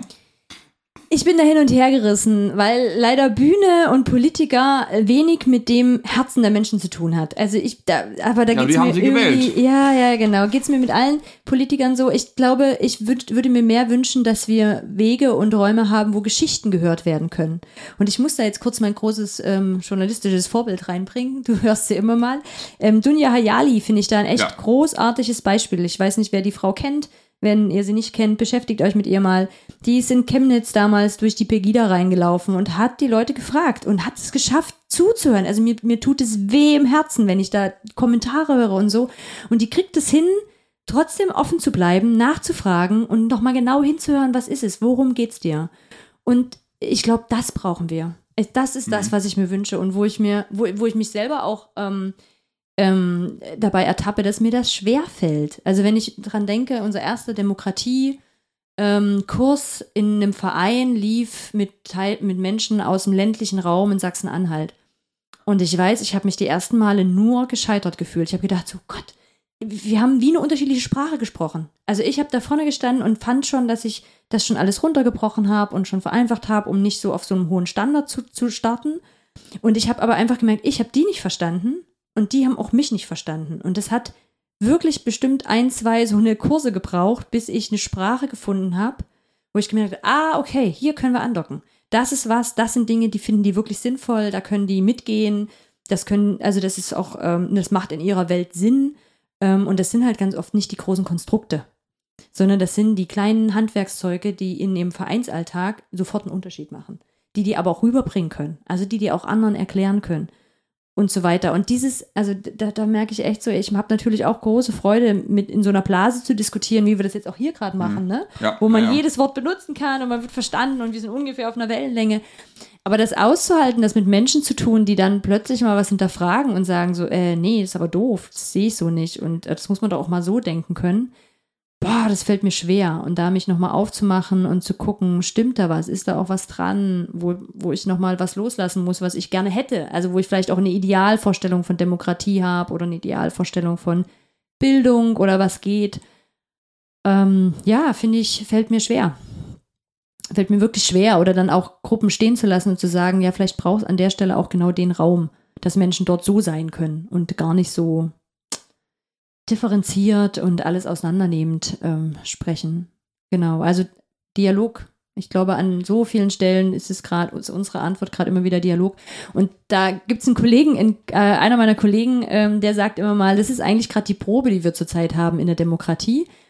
Ähm, weil es ist ja einfach, wenn wir eine große Mehrheit haben, die einfach das wählen, was alle wollen und was wir als demokratisch verstehen. Und die Demokratieprüfung ist eigentlich erst dann, wenn wir tatsächlich Vielfalt haben. Und wenn wir einen Weg finden, dass diese Vielfalt sichtbar wird und ähm, ähm, eine Machbarkeit findet. Und das fand ich einen guten Gedanken. Also da mich nochmal zu mhm. erinnern, Demokratie ist nicht, dass ich alle Leute dazu bringe, am Schluss dann doch so zu denken wie ich, ähm, sondern ins Gespräch zu kommen und miteinander Aushandlungen zu finden, um rauszufinden, was können wir denn verhandeln und was ist für uns nicht verhandelbar. Also genau, das ist vielleicht nochmal, da wir ja an vielen Stellen jetzt gerade schon geredet haben, was ist denn eigentlich Demokratie? Ich glaube, das ist es für mich im ganz, ganz kleinen Nenner ja. dann zu sagen, wir finden Räume, in denen wir uns äußern können, was wir brauchen, wie es uns geht, was unsere Vorstellungen sind und hören anderen zu, wie es bei denen aussieht und wir finden Wege, das auszuhandeln miteinander. Und das braucht aber so, also das ist wieder das, wo ich merke, da bin ich an einem Ideal dran. Das braucht halt viel Kompetenz. Also da muss ich ja das irgendwann mal gelernt haben. So mein Bedürfnis rauszufinden, rauszukriegen, was will ich eigentlich gerade und das dann auch noch zu kommunizieren. Das ist der Punkt, wo ich da manchmal ein bisschen scheitere und denke, so geht das. Auf der anderen Seite haben wir dann auch solche Projekte wie einfache Sprache, ne, dass irgendwie alle möglichen Texte für Menschen ähm, mit geistiger Behinderung etc. so übersetzt mhm. werden, dass sie das auch verstehen können und damit auch teilhaben können. Und am Schluss ist es, glaube ich, immer wieder Arbeit und auch Einschränkung von denen, die viele Privilegien haben. Ja. Also ein bisschen Dilemma, was ich halt sehe in unserer Demokratie ähm, oder auch in unserer Kommunikation, ist halt die, das, äh, wir leben halt in einer Gesellschaft, die eigentlich immer diverser wird durch ganz verschiedene Dinge. Also ähm, äh, von durch die Menschen, die hier schon vielleicht schon lange, lange, lange in Deutschland leben ne, und die diverser werden in der Kultur, die sie ausbilden. Also irgendwie junge Progressive, ähm, die eine progressive Identitätspolitik betreiben, ähm, dann eher vielleicht ein bisschen konservativere Milieus und so. Dadurch, dazu haben wir irgendwie Migration, einfach auch durch andere Kulturen und so. Und ähm, das heißt, wir haben irgendwie so dieses Dilemma, äh, dass es eine gewisse, wie du das vorhin gesagt hast, eine gewisse Norm geben muss, ne, damit man irgendwie mitreden kann und dabei ist. Auf der anderen Seite, auf der anderen Seite aber, dass es die Gruppe eigentlich, die dieser Norm entspricht, ja irgendwie immer kleiner wird, ne? Und dass es auf immer mehr Gruppen gibt, die irgendwie im Widerstreit sind. Genau, und wo halt irgendwie so ein Demokratiemodell, irgendwie alle sind in der Mitte ne, und haben eine ähnliche Meinung und eine ähnliche Kultur einfach sehr, sehr fraglich ist, ne, ob das irgendwie funktioniert. Ähm, mhm. Damit kommen wir ja im Grunde auch zu einem anderen Arbeitsschwerpunkt von euch. Diversity heißt das, ne? Ja. Ist das eine Frage? es, es, ist, es ist eine Überleitung. Eine Überleitung. Ich kann da gar nicht so viel dazu sagen, weil das ist eigentlich der Schwerpunkt meines Kollegen. Ähm, und ich habe immer das Privileg, ab und zu mal mit ihm zusammenarbeiten zu können und dann da auch wieder ähm, für mich da ganz neue Sachen zu hören und auch mitzukriegen, dass mir das auch immer wieder wegrutscht oder gar nicht so leicht fällt, diese Vielfalt halt ne, im, im Blick zu haben und, ähm, und auch mitzukriegen. Und da finde ich, bei Diversity, glaube ich, ist für mich fast das Wichtigste der ganze Aspekt von den Privilegien, die wir so haben. Also, okay. ähm, ich weiß nicht, ob du was damit anfangen kannst, mit diesem Thema Privilegien. Also im Sinne, im Sinne von, dass es so für uns Zugangsvoraussetzungen gibt, die man manchmal hat, die einem die Dinge leichter machen. Also ich finde, das ist immer spätestens dann, wenn ich reise mit meinem schönen deutschen Pass, für den ich nichts getan habe, außer dass ich das Glück hatte, in diesem Land geboren zu worden zu sein. Ich komme schneller durch. Ich bin mir auch ziemlich sicher, ich komme überall rein und auch überall wieder raus. Ich glaube, das einzige Land, in dem ich einen Nachteil mal erlebt habe, ist Israel, wo halt gefühlt alle, die keinen israelitischen Pass, sagt man das so? Keinen Pass dieses Landes haben. Israelisch. Israelischer Pass, danke, da ist das ähm, Bibelwissen durchgeschlagen. Ähm, äh, die dürfen halt schnell durch und alle anderen werden natürlich irgendwie krass kontrolliert. Aber in allen anderen Ländern, mal ehrlich, mit einem deutschen Pass zu reisen, ist ein übelstes Privileg. Und dann bin ich weiß, ist ein Privileg, ich bin Akademikerin, ist ein Privileg. Ähm, ich glaube, eine der Diskriminierungsformen, die ich irgendwie noch habe, ist ähm, Ostdeutsch und Frau. Das sind so die hm. Sachen, die ich vielleicht noch erlebe. Schon zwei. Ja, yeah, schon zwei. Genau, es, es, wer das mal ausprobieren will, der kann mal suchen. Ich habe leider nicht geguckt bei Google, ob man die findet. Es gibt so eine Flower of Power. Oder Power, ja, genau, ja. Flower of Power, ähm, wo man so äußere Blütenblätter und innere Blütenblätter hat und man kann so ausmalen, was auf einen zutrifft. Also welche Religion man hat, ob man überhaupt Religion hat oder nicht, ob man Kinder hat oder nicht, ob man finanziell gut dasteht oder nicht, Ostdeutsch, Westdeutsch, Mann, Frau. Und das sind halt so klassische Diskriminierungsgruppen ähm, und ähm, und dann ist es schon spannend, wo man da mehr hat und dann de dementsprechend wird einem der Weg in der Gesellschaft einfach leichter gemacht oder schwerer. Also Menschen, die dann viel in den Diskriminierungspunkten angekreuzt haben, fühlen sich nicht zwingend diskriminiert. Also das erlebe ich oft in Seminaren, dass sie dann ganz erstaunt auf ihre Blume gucken und sagen, so krass, so fühle ich mich gar nicht. Ähm, aber für andere, die halt sehr, sehr viel im Außen haben, ist es oft ein mega großer Aha-Moment, mitzukriegen, wie privilegiert sie sind. Also wie viele Dinge ihnen einfach dadurch leichter fallen. Ne? So, ist halt einfacher als Akademikerin durchzukommen. Schon alleine beim Arbeitsamt habe ich das erlebt, als ich arbeitslos war. Ich bin halt ziemlich in Ruhe gelassen worden. Die haben gleich gesagt, so Akademikerin, okay, machen wir uns nicht so eine große Platte. Das wird schon. So, und dann hatte ich da ein bisschen Entspannung, was ich bei anderen Freunden ganz anders erlebt habe. Ähm, der, der große Punkt bei Privilegien ist ja immer, dass du sie gerade nicht bemerkst. Richtig, ne? also, weil sie so selbstverständlich wenn, wenn du benachteiligt bist, das bemerkst du die ganze Zeit. Ja. Du, du wirst, wirst gefragt, wo kommst denn du eigentlich her? Du kannst sehr gut Deutsch und so weiter und so weiter. Und äh, wenn, äh, wenn du das alles nicht hast, ne, dann bist du privilegiert, aber dann merkst du es nicht. Und dann hast du natürlich auch keine Lust auf jemanden, der dir sagt, du bist aber privilegiert und ich sage, ja toll, ich mit meinen zweieinhalbtausend netto, genau. äh, äh, ich, ich fühle mich überhaupt nicht privilegiert. Und ich hatte es auch echt das schwer im Leben. Immer, ja, das sind immer sehr, sehr schwierige Gespräche. Ja, ähm, äh, ähm, wie, wie, wie, sensibilisiert man jemanden dafür? Ähm, das, das würde mich interessieren. Ihr habt da doch mhm. bestimmt irgendwelche Strategien und Zaubertricks aus eurer äh, alltäglichen Praxis. Wie geht man das Thema Privilegien so an, dass es auch die Privilegierten selber verstehen? Ähm, Hintergrundwissen und praktische Übungen, in denen das erlebt werden kann. Ähm, mhm. Also es ist ganz unterschiedlich. Das ist das kann eine Aufstellung sein von, wo kommen eigentlich deine Oma und Opa her? Also wo, wo bist du denn, also wo sind deine Wurzeln so, ne? Wie deutsch bist du oder wo kommt dein Name eigentlich her? Das kann aber auch, ich weiß nicht, es kennen vielleicht viele, dieses Video gibt es auch bei Facebook, ähm, wo man so einen Schritt nach vorne geht oder einen Schritt nach hinten ja. geht, je nachdem, was auf einen selber zutrifft. Das ist diese Power of Flower. Ähm, das ist, ähm, Erlebnisse auch zu hören. Ne? Also wo haben Menschen Diskriminierung erlebt oder wie, wie ist es ihnen damit gegangen? Also da in Austausch zu gehen. Ich merke das zum Beispiel Diskriminierung Frauen, weiß ich jetzt, ähm, wäre ein praktisches Beispiel, wie ich es manchmal auch erlebe. Ähm, Gab es jetzt dieses Video von Joko und Klaas. Mhm. Und dann habe ich das bei, oh ja, genau, das war heftig, das war heftig genau, so über ähm, was Frauen so an Übergriffen erleben. Und dann ja. habe ich das bei mir gepostet auf der Seite und habe einfach so zwei, drei Erlebnisse dazu geschrieben, die ich erlebt habe. Ne? Und dass ich irgendwie okay. sage, so, ja, genau, und ich sitze mit meinen Freundinnen da und unterhalte mich darüber, zu welcher Uhrzeit man dann eigentlich sicher joggen gehen kann und ob man überhaupt alleine joggen gehen sollte bei uns in Halle. Ähm, und für mich ist es dann so überraschend, wenn ich mich dann mit Männern drüber unterhalte und merke, das sind Gedanken, die machen die nie. Oder mein, mein, mein Kollege, mit dem ich, der halt Diversität als Thema macht, der dann halt sagt so, ja, Hanna, also wenn wir dann uns vorher unterhalten, was wir anziehen oder so, ne? Es ist dann eher ich, dass ich das thematisiere und er sagt, ja, Hanna, ich mache mir da nie einen Kopf drüber. Nie. So, ne? Ich ziehe einfach was an. So, und ich mache mir einen Kopf, keine Ahnung, Ausschnitt, kann ich mich bücken, was passiert denn da? Ist es zu eng, ist es zu weit? Und das habe ich dann einfach mal so in diesem Facebook-Account so ein kleines bisschen geschrieben und die krasse Reaktion war irgendwie von Männern, ah, Überraschung so dass man das so erleben kann, aber auch ein, das machen all die anderen Männer. Also auch so ein von sich weisen, es hätte irgendwas mit der eigenen Gruppe zu tun ähm, und das wegzuweisen und sowas halt sichtbar zu machen, auch in den Workshops oder in den, ähm, äh, genau, in den Seminaren und es ist eine Haltungsarbeit. Also das ist nichts, was man mit einem Tagesseminar auf irgendeine Art und Weise großartig verändert. Also wir haben da häufig so Jahresverläufe, ähm, anderthalb Jahre und dann haben wir da mehrere Module und dann kann man das schon sehen über die Zeit, dass sich was verändert.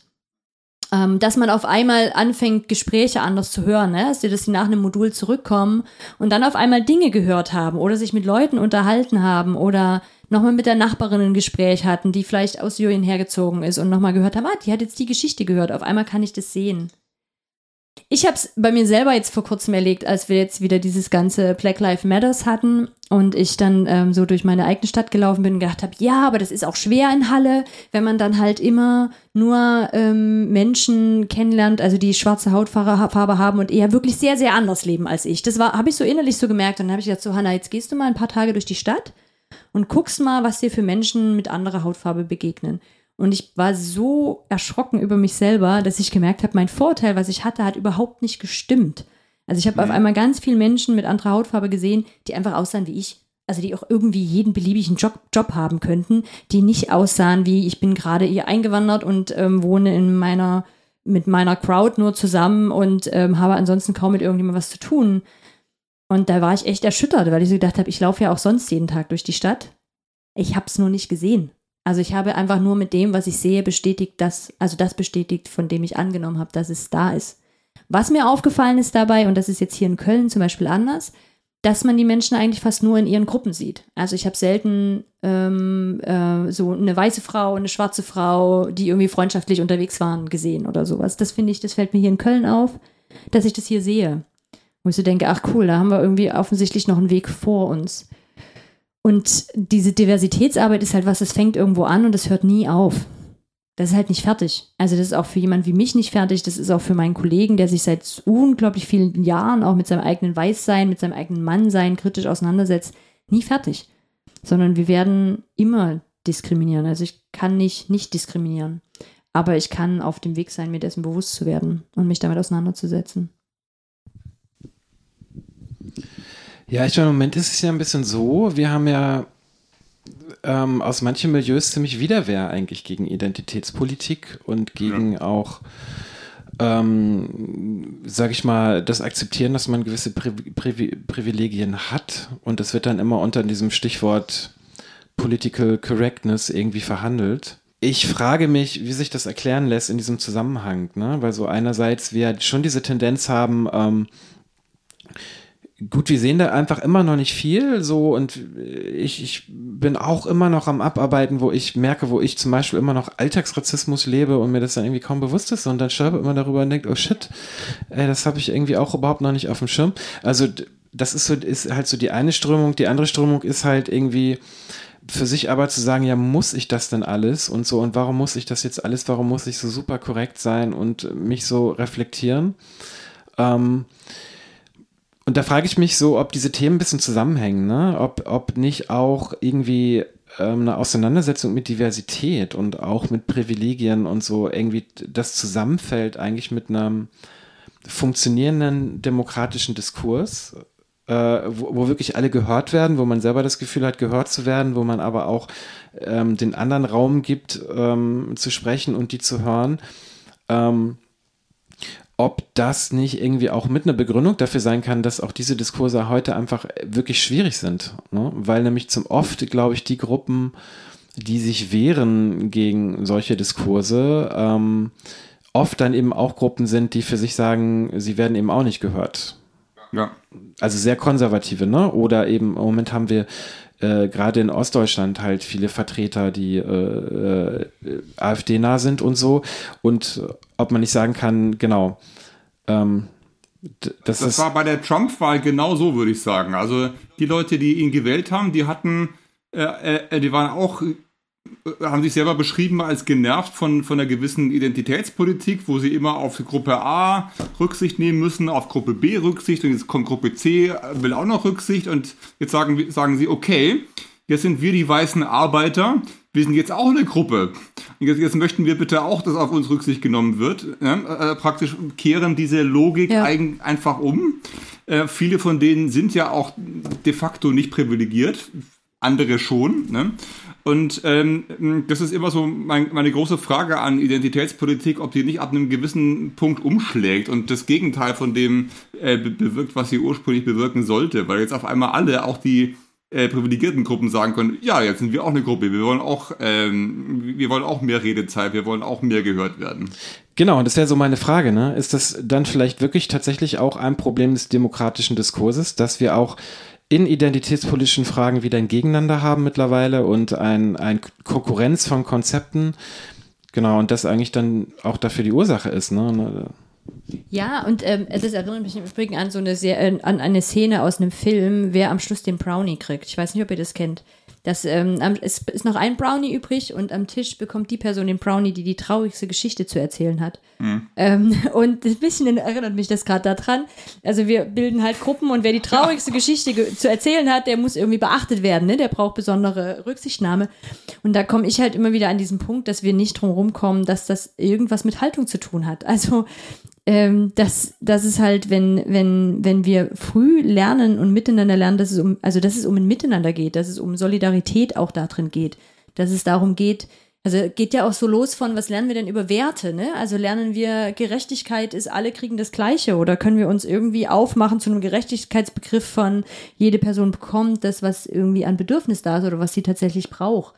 Ähm, das würde ja ganz andere Fenster nochmal eröffnen und, und ähm, da komme ich irgendwie nicht drum rum. Also ich merke, solange wir, glaube ich, ähm, nicht auch eine Wertebildung da drinne beinhalt, also drinne haben und eine Haltungsarbeit haben, wird es, glaube ich, immer wieder dabei landen, dass wir Gewinner und Verlierer suchen und uns fragen, wer kann die traurigste Geschichte erzählen, ähm, um am Schluss den Brownie zu kriegen. Also ist ja auch was, was ich im Moment so super ärgerlich finde, auch wenn ich Corona mir alles angucke, was so rund um Corona passiert Natürlich, die Leute, die eine Lobby haben und die irgendwie laut sind, ähm, die werden halt als Gruppen gesehen. Solo-Selbstständige, die jetzt da irgendwie noch nicht so aktiv sind, halt nicht so sehr. Und ähm, das ist auch schon wieder ein Punkt, den, den, den ich an Demokratie einfach schwierig finde. Ja, das ist ja auch so ein bisschen eine äh, Spaltung oder ein Problem in dem Begriff selber, dass der voraussetzt, äh, wir reden alle mit, ja? mhm. alle haben die gleiche Stimme, alle sind irgendwie gleich. Mhm. Und auf der anderen Seite haben wir das Thema Diversität. Nee, nee, es sind eben nicht alle gleich. Und es, es sind auch nicht alle gleich zu machen. Ja. Und es haben zwar alle die gleichen Rechte, nicht alle die gleichen Chancen. Und das, das, das, Thema Gleichheit, was so eine Voraussetzung ja. von Demokratie ähm, ist, ist ein, äh, hat, hat einen riesigen Rattenschwanz, der immer größer wird, wenn man ihn mal durchdenkt. Ja. Ne? Und ich glaube nicht, dass wir aus dieser Spannung wirklich rauskommen. Ne? Sicherlich nicht, aber diese Diskussion haben wir ja auch schon seit Bourdieu irgendwie, wo das noch das katholische ja. Arbeitermädchen vom Lande war und heute sind es eben andere Gruppen. Und ich glaube aber eben, dass die Herausforderung von Demokratie halt auch nicht unbedingt sein muss, totale Gleichheit herzustellen. Das ist ja wirklich, das funktioniert halt einfach nicht, weil wir ja schon ähm, auch mit unter, ungleichen äh, Begabungen, Ressourcen, Gesundheit, Krankheit, alles mögliche auf die Welt kommen. Ne? Aber eben in der Kommunikation diese Gleichheit herzustellen, nämlich die Gleichheit gehört zu werden ne? und die Gleichheit irgendwie Communities zu bilden und ähm, eben eine Relevanz zu haben äh, äh in der Gesellschaft und in dem Diskurs und gehört zu werden. Ich glaube, das ist das ist eigentlich die Herausforderung von Demokratie, ähm, Ungleichheit eben wie auch zu reflektieren, zu verstehen ähm, und dafür Räume zu schaffen. So. Hm. Ähm, und ja. genau, und ich finde aber auch Möglichkeitsräume zu schaffen. Genau. Also, wo ich wieder sage, ja, wir werden es nie hinkriegen, dass die Leute an den gleichen Punkten starten. Und da, das ist nämlich der Punkt. Es geht nicht darum, dass alle gleich sind, aber dass alle gleiche Möglichkeiten haben. Also, und, und das werden wir auch nie im Ideal schaffen, überhaupt nicht die Frage, aber ich würde mir wünschen, dass die Räume wieder größer werden. Also, wenn ich jetzt so gucke, Schüler, ich habe lange Zeit mit Schülern mit Lernbehinderung gearbeitet und wir haben am Schluss darüber diskutiert, wie sehr fördern wir die, weil dann sind sie zu gut für die Werkstätten für Menschen mit Behinderung, aber zu schlecht für den Arbeitsmarkt. Oh und oh da weiß ich nicht, ob ich weinend zusammenbrechen soll. Ne? Also es gab ein ah. großartiges Projekt dort für die Schüler. Die haben da gelernt, alleine zu wohnen, zu waschen. Die waren fit, aber es gab für die keinen Platz auf dem Arbeitsmarkt. Und, und, und das sind diese Punkte, die ich mir wieder wünsche. Also, dass wir, dass wir mehr Räume haben, dass Menschen mit psychischen Erkrankungen nicht als arbeitsunfähig erklärt werden müssen, weil sie keine sechs Stunden am Tag arbeiten können. Aber zwei würden sie schaffen. Hallo? Also das muss doch möglich sein, Menschen so viel Raum für Selbstwirksamkeit zu lassen in einer so großen Gesellschaft. Und das ist das, was ich mir neben den Dialogräumen sehr, sehr wünsche und wo ich aber auch sehe, und da könnte man einen Bogen schaffen zu dem anderen Thema, was wir ja irgendwie auch noch so ein bisschen haben, Gemeinde, wo ich an vielen Stellen auch Bürger und Bürgerinnen in der Verantwortung sehe. Also wo auch Politik eine Rolle spielt, aber mhm. wo ich finde, auch wir unglaublich viele Räume schaffen können ähm, wenn wir den Blick darauf haben. Hm. Halt auch zu sagen, Menschen zu aktivieren, ähm, da auch wieder Räume zu schaffen. Also angenommen, ich bin jemand, der ähm, Verantwortung hat, äh, der, der, der, irgendeinen Bereich in der Behörde mhm. oder in einer Firma leitet mhm. und jetzt sehe jetzt seh ich ähm, ein Beratungsangebot zum Thema Diversity. Warum soll ich sowas denn überhaupt buchen? Ich finde, bei uns läuft es doch alles ganz gut. Äh, die, die, die Leute machen ihren Job. Ich äh, muss nichts unbedingt verändern. Warum soll ich mich mit Diversity beschäftigen? Also du hättest dann wahrscheinlich nur zwei Punkte. Also der eine Punkt wäre, dass du vielleicht tatsächlich innerlich die Wertehaltung dazu hast und sagst, ich möchte das mhm. und ich sehe hier gerade, dass es bei uns nicht stattfindet. Oder dass du einen Leidensdruck hast und sagst so, hm, ja, wir haben jetzt hier irgendwie drei verschiedene Generationen gerade am Start und ich merke so, die Jungen kommen mit diesen älteren Mitarbeitern nicht klar. Ich habe hier eigentlich am laufenden Band Konflikte ich müsste mich mal mit diesem Thema auseinandersetzen.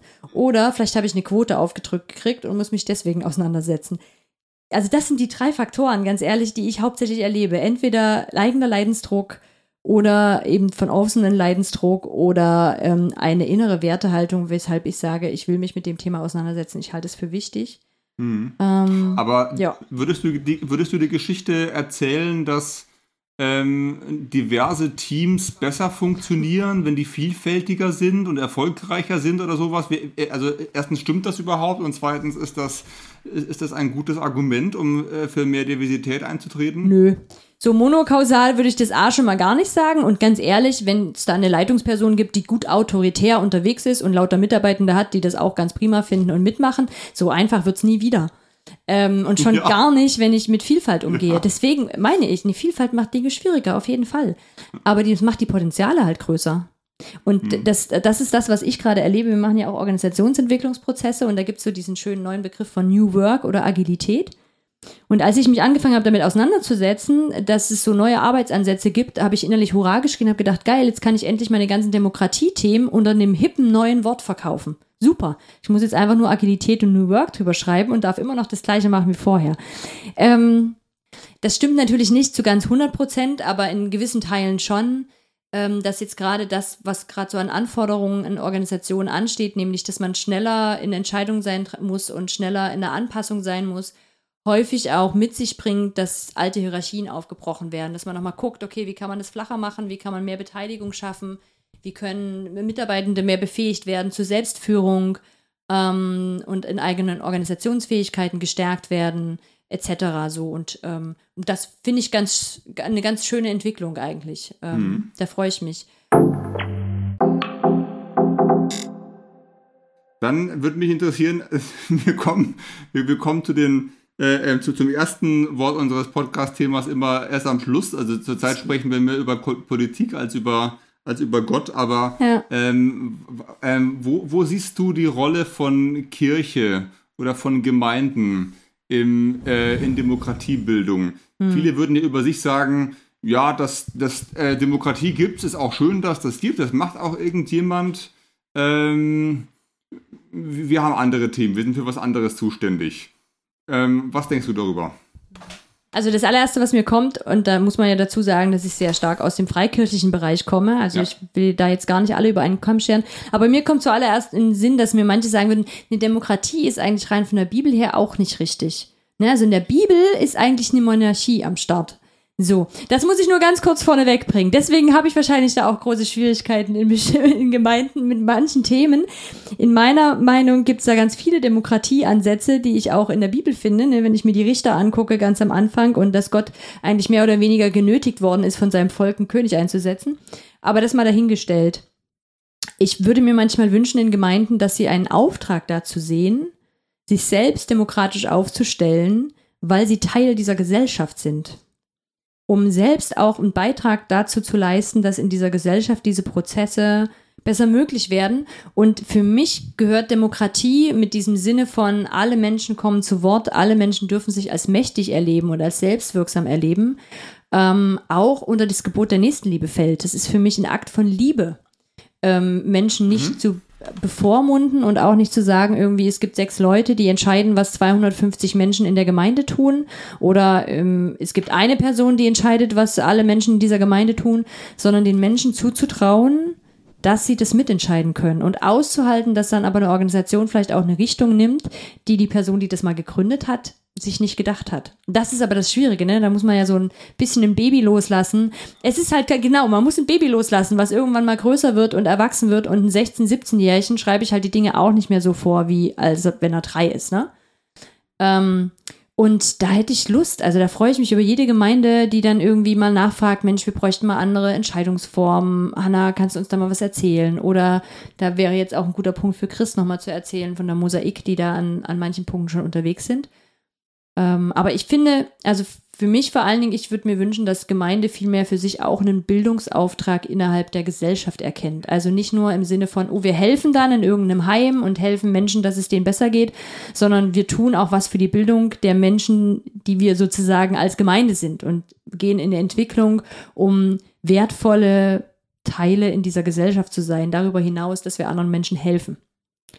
Das erste Argument, was du gebracht hast, ist ja ein politisches. Ne? Also wir sind Teil der Gesellschaft. Die Gesellschaft besteht aus einem Haufen Gruppen, eben auch aus der Kirche und funktioniert mhm. nur, wenn alle Gruppen so und so ähm, mitspielen.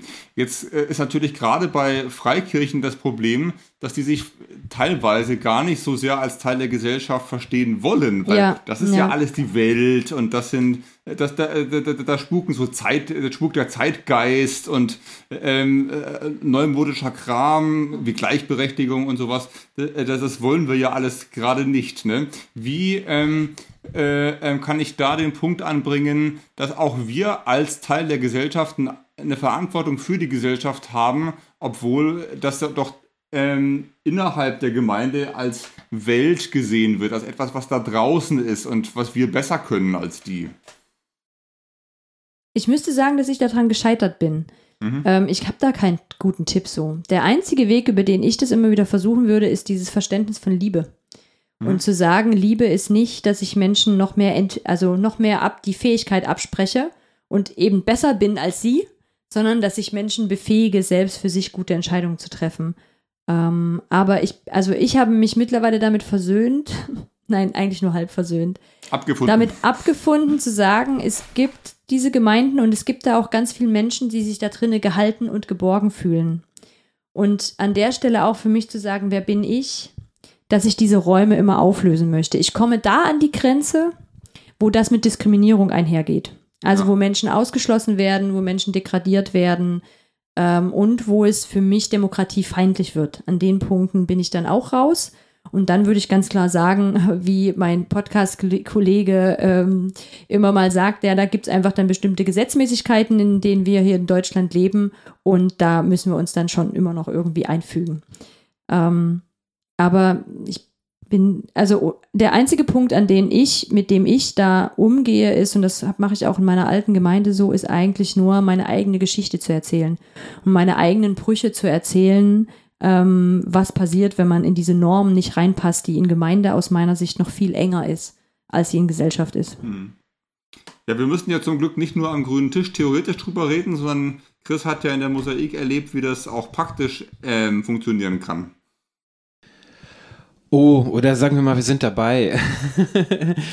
Ah, ich würde doch gerne noch mal kurz theoretisch da vorher kurz einsteigen, weil ich glaube, es gibt schon noch mal ein anderes Argument und das ist halt ja. das, äh, dass einfach konservative Gemeindemodelle ähm, Gemeinden, die halt sehr pastoral oder äh, geführt werden ähm, und sehr klare Vorstellungen haben, dass das ja auch nicht mehr groß funktioniert. Ne? Also wir haben wahnsinnige Austrittswellen aus Kirche und oft eben, weil man sich mit der ähm, Institution nicht mehr identifizieren kann und so. Und wir haben ja den Prozess, dass Gemeinde halt in einer Welt, die sich weitgehend demokratisiert hat, irgendwie auch nicht mehr so funktionieren kann, wie sie vor 100 Jahren funktioniert hat. Also das wäre so ein Attest, den ich hätte. Und das betrifft auch konservativere äh, Freikirchen und so. Ja. Ähm, Gut, das ist ja auf jeden Fall mal so ein Argument, was ich einbringen kann, weil einfach unglaublich viel gesprochen wird von wegen, wir müssen Gemeinde neu denken, weil die Leute bekennen sich nicht mehr zur Kirche, sind vielleicht irgendwie noch gläubig, aber wollen mit Kirche nichts zu tun haben. Und ich glaube, dass man da oft eben einer, ein sehr wesentlicher Punkt die Beteiligungsstrukturen sind. Ne? Und diese Strukturen sind, entweder passt du halt komplett rein und kannst da alles unterschreiben oder du bist halt draußen. Und es gibt die, die ähm, Gemeinden sind oft eben, äh, also zumindest in, in, der freien Szene, nicht unbedingt äh, in der Lage, Diversität abzubilden und damit eben auch relativ wenig Menschen noch zu integrieren. Und? Aber stimmt, stimmt das denn wirklich? Also die evangelischen Kirchen, die ja nun sehr, sehr partizipativ und basisdemokratisch sind im Vergleich zum Rest, die verlieren ja auch massig Mitglieder, also mindestens genauso wie die katholische Kirche. Mhm. Wenn die Freikirchen so halbwegs stagnieren, wenn ich es richtig im Kopf habe. Also kann man, kann man wirklich sagen, ähm, mehr Partizipation führt zu mehr Mitglieder?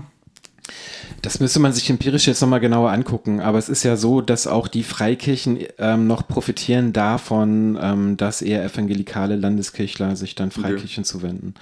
Ähm, also ich glaube nicht, dass da wirklich ein Zugewinn ist oder ähm, also ich glaube, dass das Konzept Gemeinde, so wie wir das kennen, generell ein Auslaufmodell ist. Ne? Und das wird sicherlich nicht von heute auf morgen äh, passieren, ne? weil einfach auch die demografische Entwicklung ja so ist, das wird sich schon noch halten eine Zeit lang.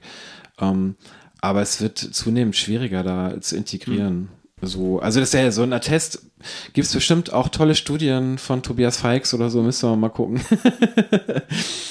ähm, Genau, und ich meine, ich kann vielleicht mal aus unserer Gemeinde ein bisschen erzählen. Also ich bin ja seit ein paar Jahren in der Mosaik Düsseldorf und das war halt ähm, im Prinzip ähm, freikirchliches Gründungs-Startup ähm, in Unterstützung der Mosaik LA Church, was so ein bisschen so eine emergente, aber doch recht evangelikal geprägte amerikanische Großkirche ist.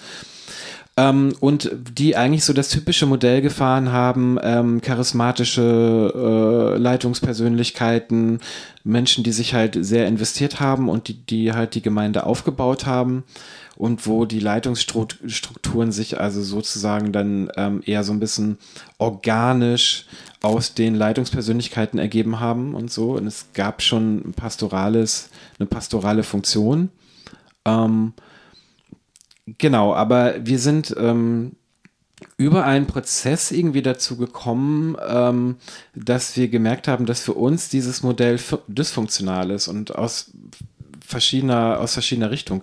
Also einmal, ähm, weil es eben äh, für Menschen schwer ist, sich dann zu beteiligen. Ne? Also es einfach immer weniger Leute wirklich mit eingestiegen sind und wirklich Bock hatten, sich zu investieren in diese Gruppe. Ne? Also du musst dann halt wirklich sehr klar mit den Leitungspersönlichkeiten da irgendwie auch klarkommen und da Bock drauf haben, um da mitzuarbeiten.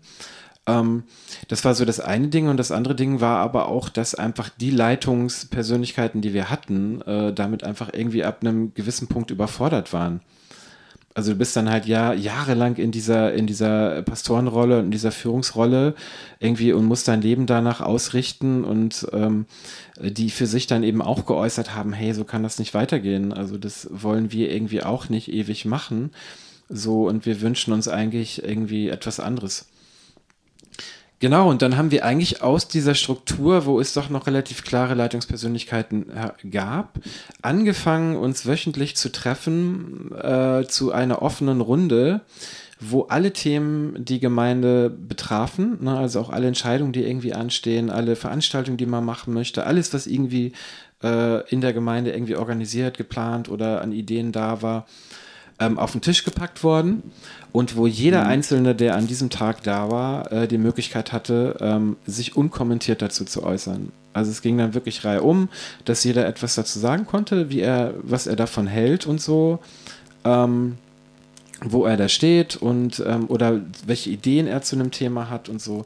Und das war eigentlich so ein bisschen der Startpunkt, irgendwie darüber nachzudenken, brauchen wir überhaupt so eine Leitungsstrukturen, ähm, wo ganz klar irgendwie ein Pastor da ist, wo ganz klare, äh, starke Leiterfiguren da sind, ne? Oder kann nicht dieses Modell, wir reden immer wieder am runden Tisch über Dinge und finden da gemeinsam zu Ideen und Lösungen, kann das nicht auch ein Leitungsmodell für Gemeinde und für solche Gruppen mhm. sein? Ähm, und da haben wir uns als eben auf den Weg begeben und was mittlerweile eben auch dazu geführt hat, dass wir die Leitungsstrukturen, so wie sie, wir sie bisher hatten, erstmal auch komplett jetzt aufgelöst haben. Also mhm. wir jetzt in einem Prozess wow. sind, zu schauen, ähm, wie schaffen wir das, eher funktionale Positionen zu benennen, also wo Dinge, wo Menschen schon Verantwortungsbereiche haben ne, und für Dinge zuständig und verantwortlich sind, wo wir auch Engagement irgendwie ähm, natürlich wertschätzen können und wo Menschen, die sich sehr engagieren, natürlich dann irgendwie auch ähm, eine gewisse Stimme haben und so, aber wo wir irgendwie diesen Charakter erreichen können, dass wir wirklich in allen Bereichen irgendwie eine Identität als Gruppe bilden können, ähm, dass wirklich jeder irgendwie mitsprechen kann und sich äußern kann und im besten Fall natürlich irgendwie auch alles berücksichtigt werden kann. Ne? Und wir einfach möglichst viel Raum, Raum auch schaffen für Ideen und uns gegenseitig unterstützen bei unseren Ideen und ähm, äh, genau dann Projekte oder Veranstaltungen, die wir machen wollen, wenn jemand gute Ideen hat, wie, wie können wir das unterstützen, wie können wir uns da in Teams zusammentun, das dann zu realisieren.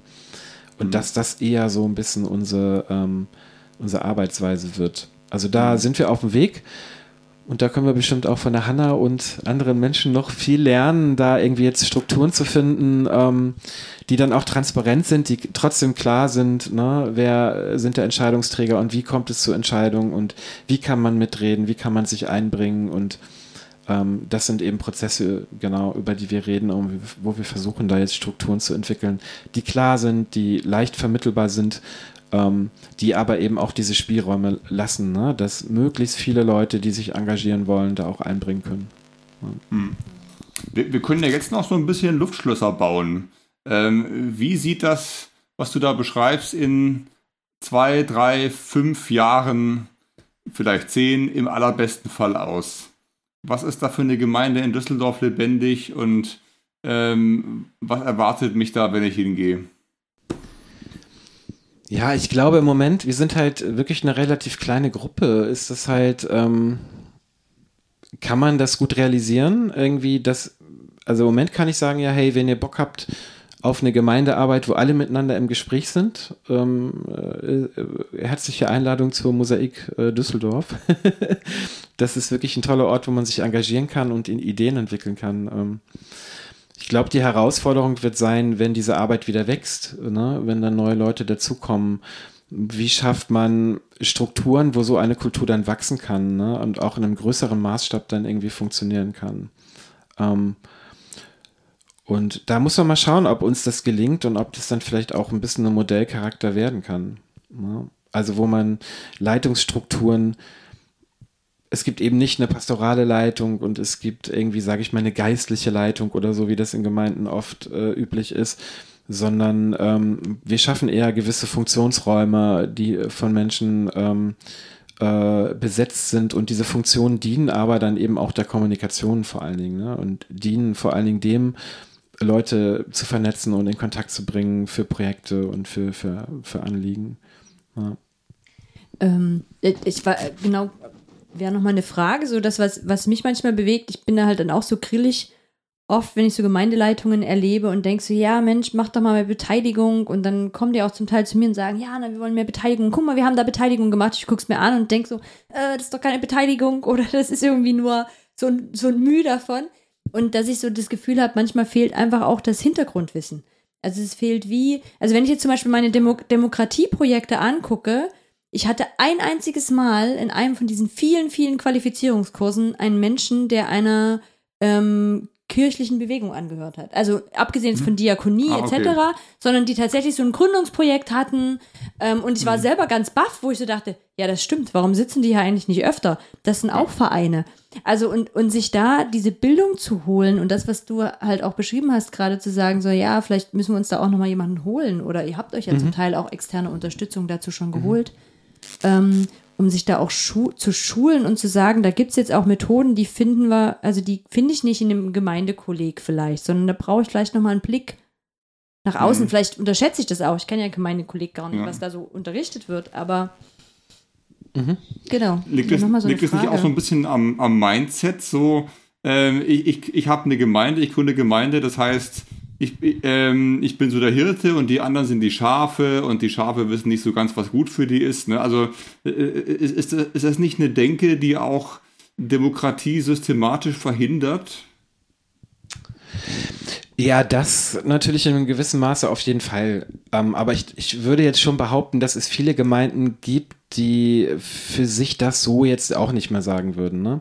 Mhm. Also wo es dann eher so über die Schiene läuft, es machen halt die sich, also die sind halt prägend, die sich engagieren. So, das ist was, was ich viel erlebe irgendwie in jüngeren Gemeinden, aber was eben auch äh, Leitungsstrukturen schafft, die dann teilweise eben sogar relativ verschleiert sind. Ne? Also es ist halt mhm, dann irgendwie ja. auch nicht offensichtlich und das ist halt dann auch einfach ein Problem ich kann es natürlich verstehen, wenn in einer Gemeinde, sage ich mal, 10, 15 tragende Leute sind, dass die natürlich auch relativ viel da gestalten. Aber da geht es natürlich dann auch um Transparenz. Ne? Und da geht es dann darum, äh, trotzdem Räume zur Beteiligung irgendwie zu schaffen. Ähm, um da noch einzuhaken, also das, was ich auch eher erlebe, ist, ähm, dass Menschen das sogar wollen. Also, dass ich jetzt sogar von der Gemeinde, die ich gerade vor Augen habe, da sogar Leitungspersönlichen dabei, Leit Leitungspersönlichkeiten dabei sind, wo ich sogar innerlich sagen würde, so ein bisschen haben die eigentlich sogar das Mindset, mhm. aber sind halt in einem Kontext, in dem tatsächlich vielleicht eher so eine, aber es muss ja. einen geben, der weiß, wo es lang geht, ähm, reinkommen und nichts gegensetzen können, weil dafür die praktische Umsetzung fehlt. Oder dann immer wieder das Erleben ist, na, wir haben ja jetzt hier ein bisschen Beteiligung gemacht, aber da ist niemand gekommen. So, ne? Also wir haben hier gesagt, man kann das und das gerade mitbestimmen. Hier Gottesdienst, wir wollen Gottesdienste verändern, kommt doch mit vorbei und dann ist da niemand gekommen. Und wo ich dann halt manchmal sagen würde, ja, weil ihr grundlegend eure Strukturen angucken müsst, ist in der Grundlage überhaupt Beteiligung drinne. Oder, ne, also wenn ich die Struktur schon so aufbaue, dass es von oben nach unten geht, dann hilft mir auch nicht, wenn ich dann mal ein bisschen Beteiligung mache. Weil die Leute das ja verinnerlichen. Die gucken sich das Ding ja an und dann nehmen die ihre Rolle ein. Und wenn die sagen, ah, okay, ähm, hier geht es darum, dass ich eher konsumiere und es gibt ein paar Leute, die aktiv sind, dann füge ich mich da irgendwie auch ein. Und da haben es, glaube ich, Gemeindeleitungen auch echt schwer, finde ich, da, da den Weg rauszufinden. Weil, ja, mhm. also das kann ich jetzt auch wieder nicht für evangelische Kirche etc. sagen. Da würde ich auch sagen, es gibt da ja echt auch unglaublich engagierte Persönlichkeiten und Menschen, die da auch wirklich schon Sachen umbauen. Ähm, aber das ist halt auch eine Herausforderung, so eine Gruppe von Menschen, die da ja nicht arbeiten. Also die sind mir ja null verpflichtet, dahin zu kommen, die sind, sondern die kommen dahin, weil sie da irgendwas zieht und verbindet. Und da innerlich umzuschalten und zu sagen, ich mache das zu einem Raum, den wir gemeinsam gestalten, hm. das ist echt Arbeit. Also, hm. und das in einer größeren Nummer, also wenn das dann wächst, das dann auch noch zu tun, da ziehe ich den Hut vor allen Pionierprojekten, die das irgendwie anfangen und finde es aber auch unglaublich bereichernd, glaube ich, da, wo sich Leute auf den Weg machen und damit auch einhergeht, dass sich Gemeindestruktur eventuell verändert. Also, dass sich vielleicht auch unsere Vorstellung davon, wie Gemeinde ist, nochmal verändert. Aber da kommen wir wieder auf das Thema. Ne? Ich meine, du gewinnst dadurch durchaus auch schon Menschen. Also ich merke halt schon in der Mosaik, dass seit wir diesen Prozess haben, auch Leute wieder sehr viel mehr Bock haben, so sich zu beteiligen und sich einzubringen. Und, ähm, und du gewinnst halt an Vielfalt, ne? dadurch, dass du wirklich mehr Stimmen hast. Und ähm, ich meine, das kennen wir doch alle aus Gemeindearbeit, dass Arbeiten schon auch mal dann in Stagnation kommen, weil man merken, wir sind jetzt irgendwie zehn Jahre einen Film gefahren, der irgendwie vielleicht von noch einem gewissen Leitungsteam geprägt war. Und äh, jetzt äh, kommen wir ein bisschen in eine Stagnation und in eine, in eine Unzufriedenheit auch. Und viele Menschen wissen gar nicht mehr, warum sie jetzt sonntags da noch hinkommen oder warum sie sich da engagieren und und da ist eben gerade dieses Öffnen auch von Räumen und Gesprächsräumen einfach, es hat unglaublich viel Potenzial für neue Ideen und ähm, also ich, genau, ich sehe darin auch eine unglaubliche Chance. Schon auch einfach äh, mehr Anstrengung natürlich. Man muss halt diese, diese Termine irgendwie auch anbieten, wo alle mitsprechen können und man wird auch durchaus ja auch mal mit Menschen zu tun haben, die dann schwieriger sind oder so. Ne? Man hat eben nicht mehr so klar, der hat was zu melden und so. Ähm, und also ist sicher, sicherlich auch, auch eine Herausforderung, aber ich sehe da wirklich auch viel Potenzial. Gerade für Gemeinden, also ähm, die ja schon Lebenscommunity irgendwie sein möchten und gesellschaftsrelevant sein möchten und ja. Und ich glaube aber wirklich, die Krux ist an vielen Stellen, ähm, kann anerkannt werden, a, dass es ein Raum ist, den wir gemeinsam gestalten. Und viele haben für sich, glaube ich, in der Leitung noch die, die, das Gefühl von, nee, ich muss hier einen Raum bieten, in dem andere sich dann wohlfühlen können. Genau. Und, ja. und das ist ja dann, ist die Verantwortung komplett bei Ihnen oder gibt es so ein Denken von, nee, das ist gemeinsam gestalteter Raum. Das heißt dann für mich aber auch, ich gebe auch was weg, wo ich eigentlich sagen könnte, nein, das verändert sich nicht. Und auf der anderen Seite wird es für andere halt auch anstrengender, ne? Also ist es halt auch so ein Punkt von, ich komme eben nicht mehr vielleicht einfach nur hin, sondern, ah ja, okay, mhm. es ist irgendwie mit in meiner Verantwortung, wie verändert sich das jetzt?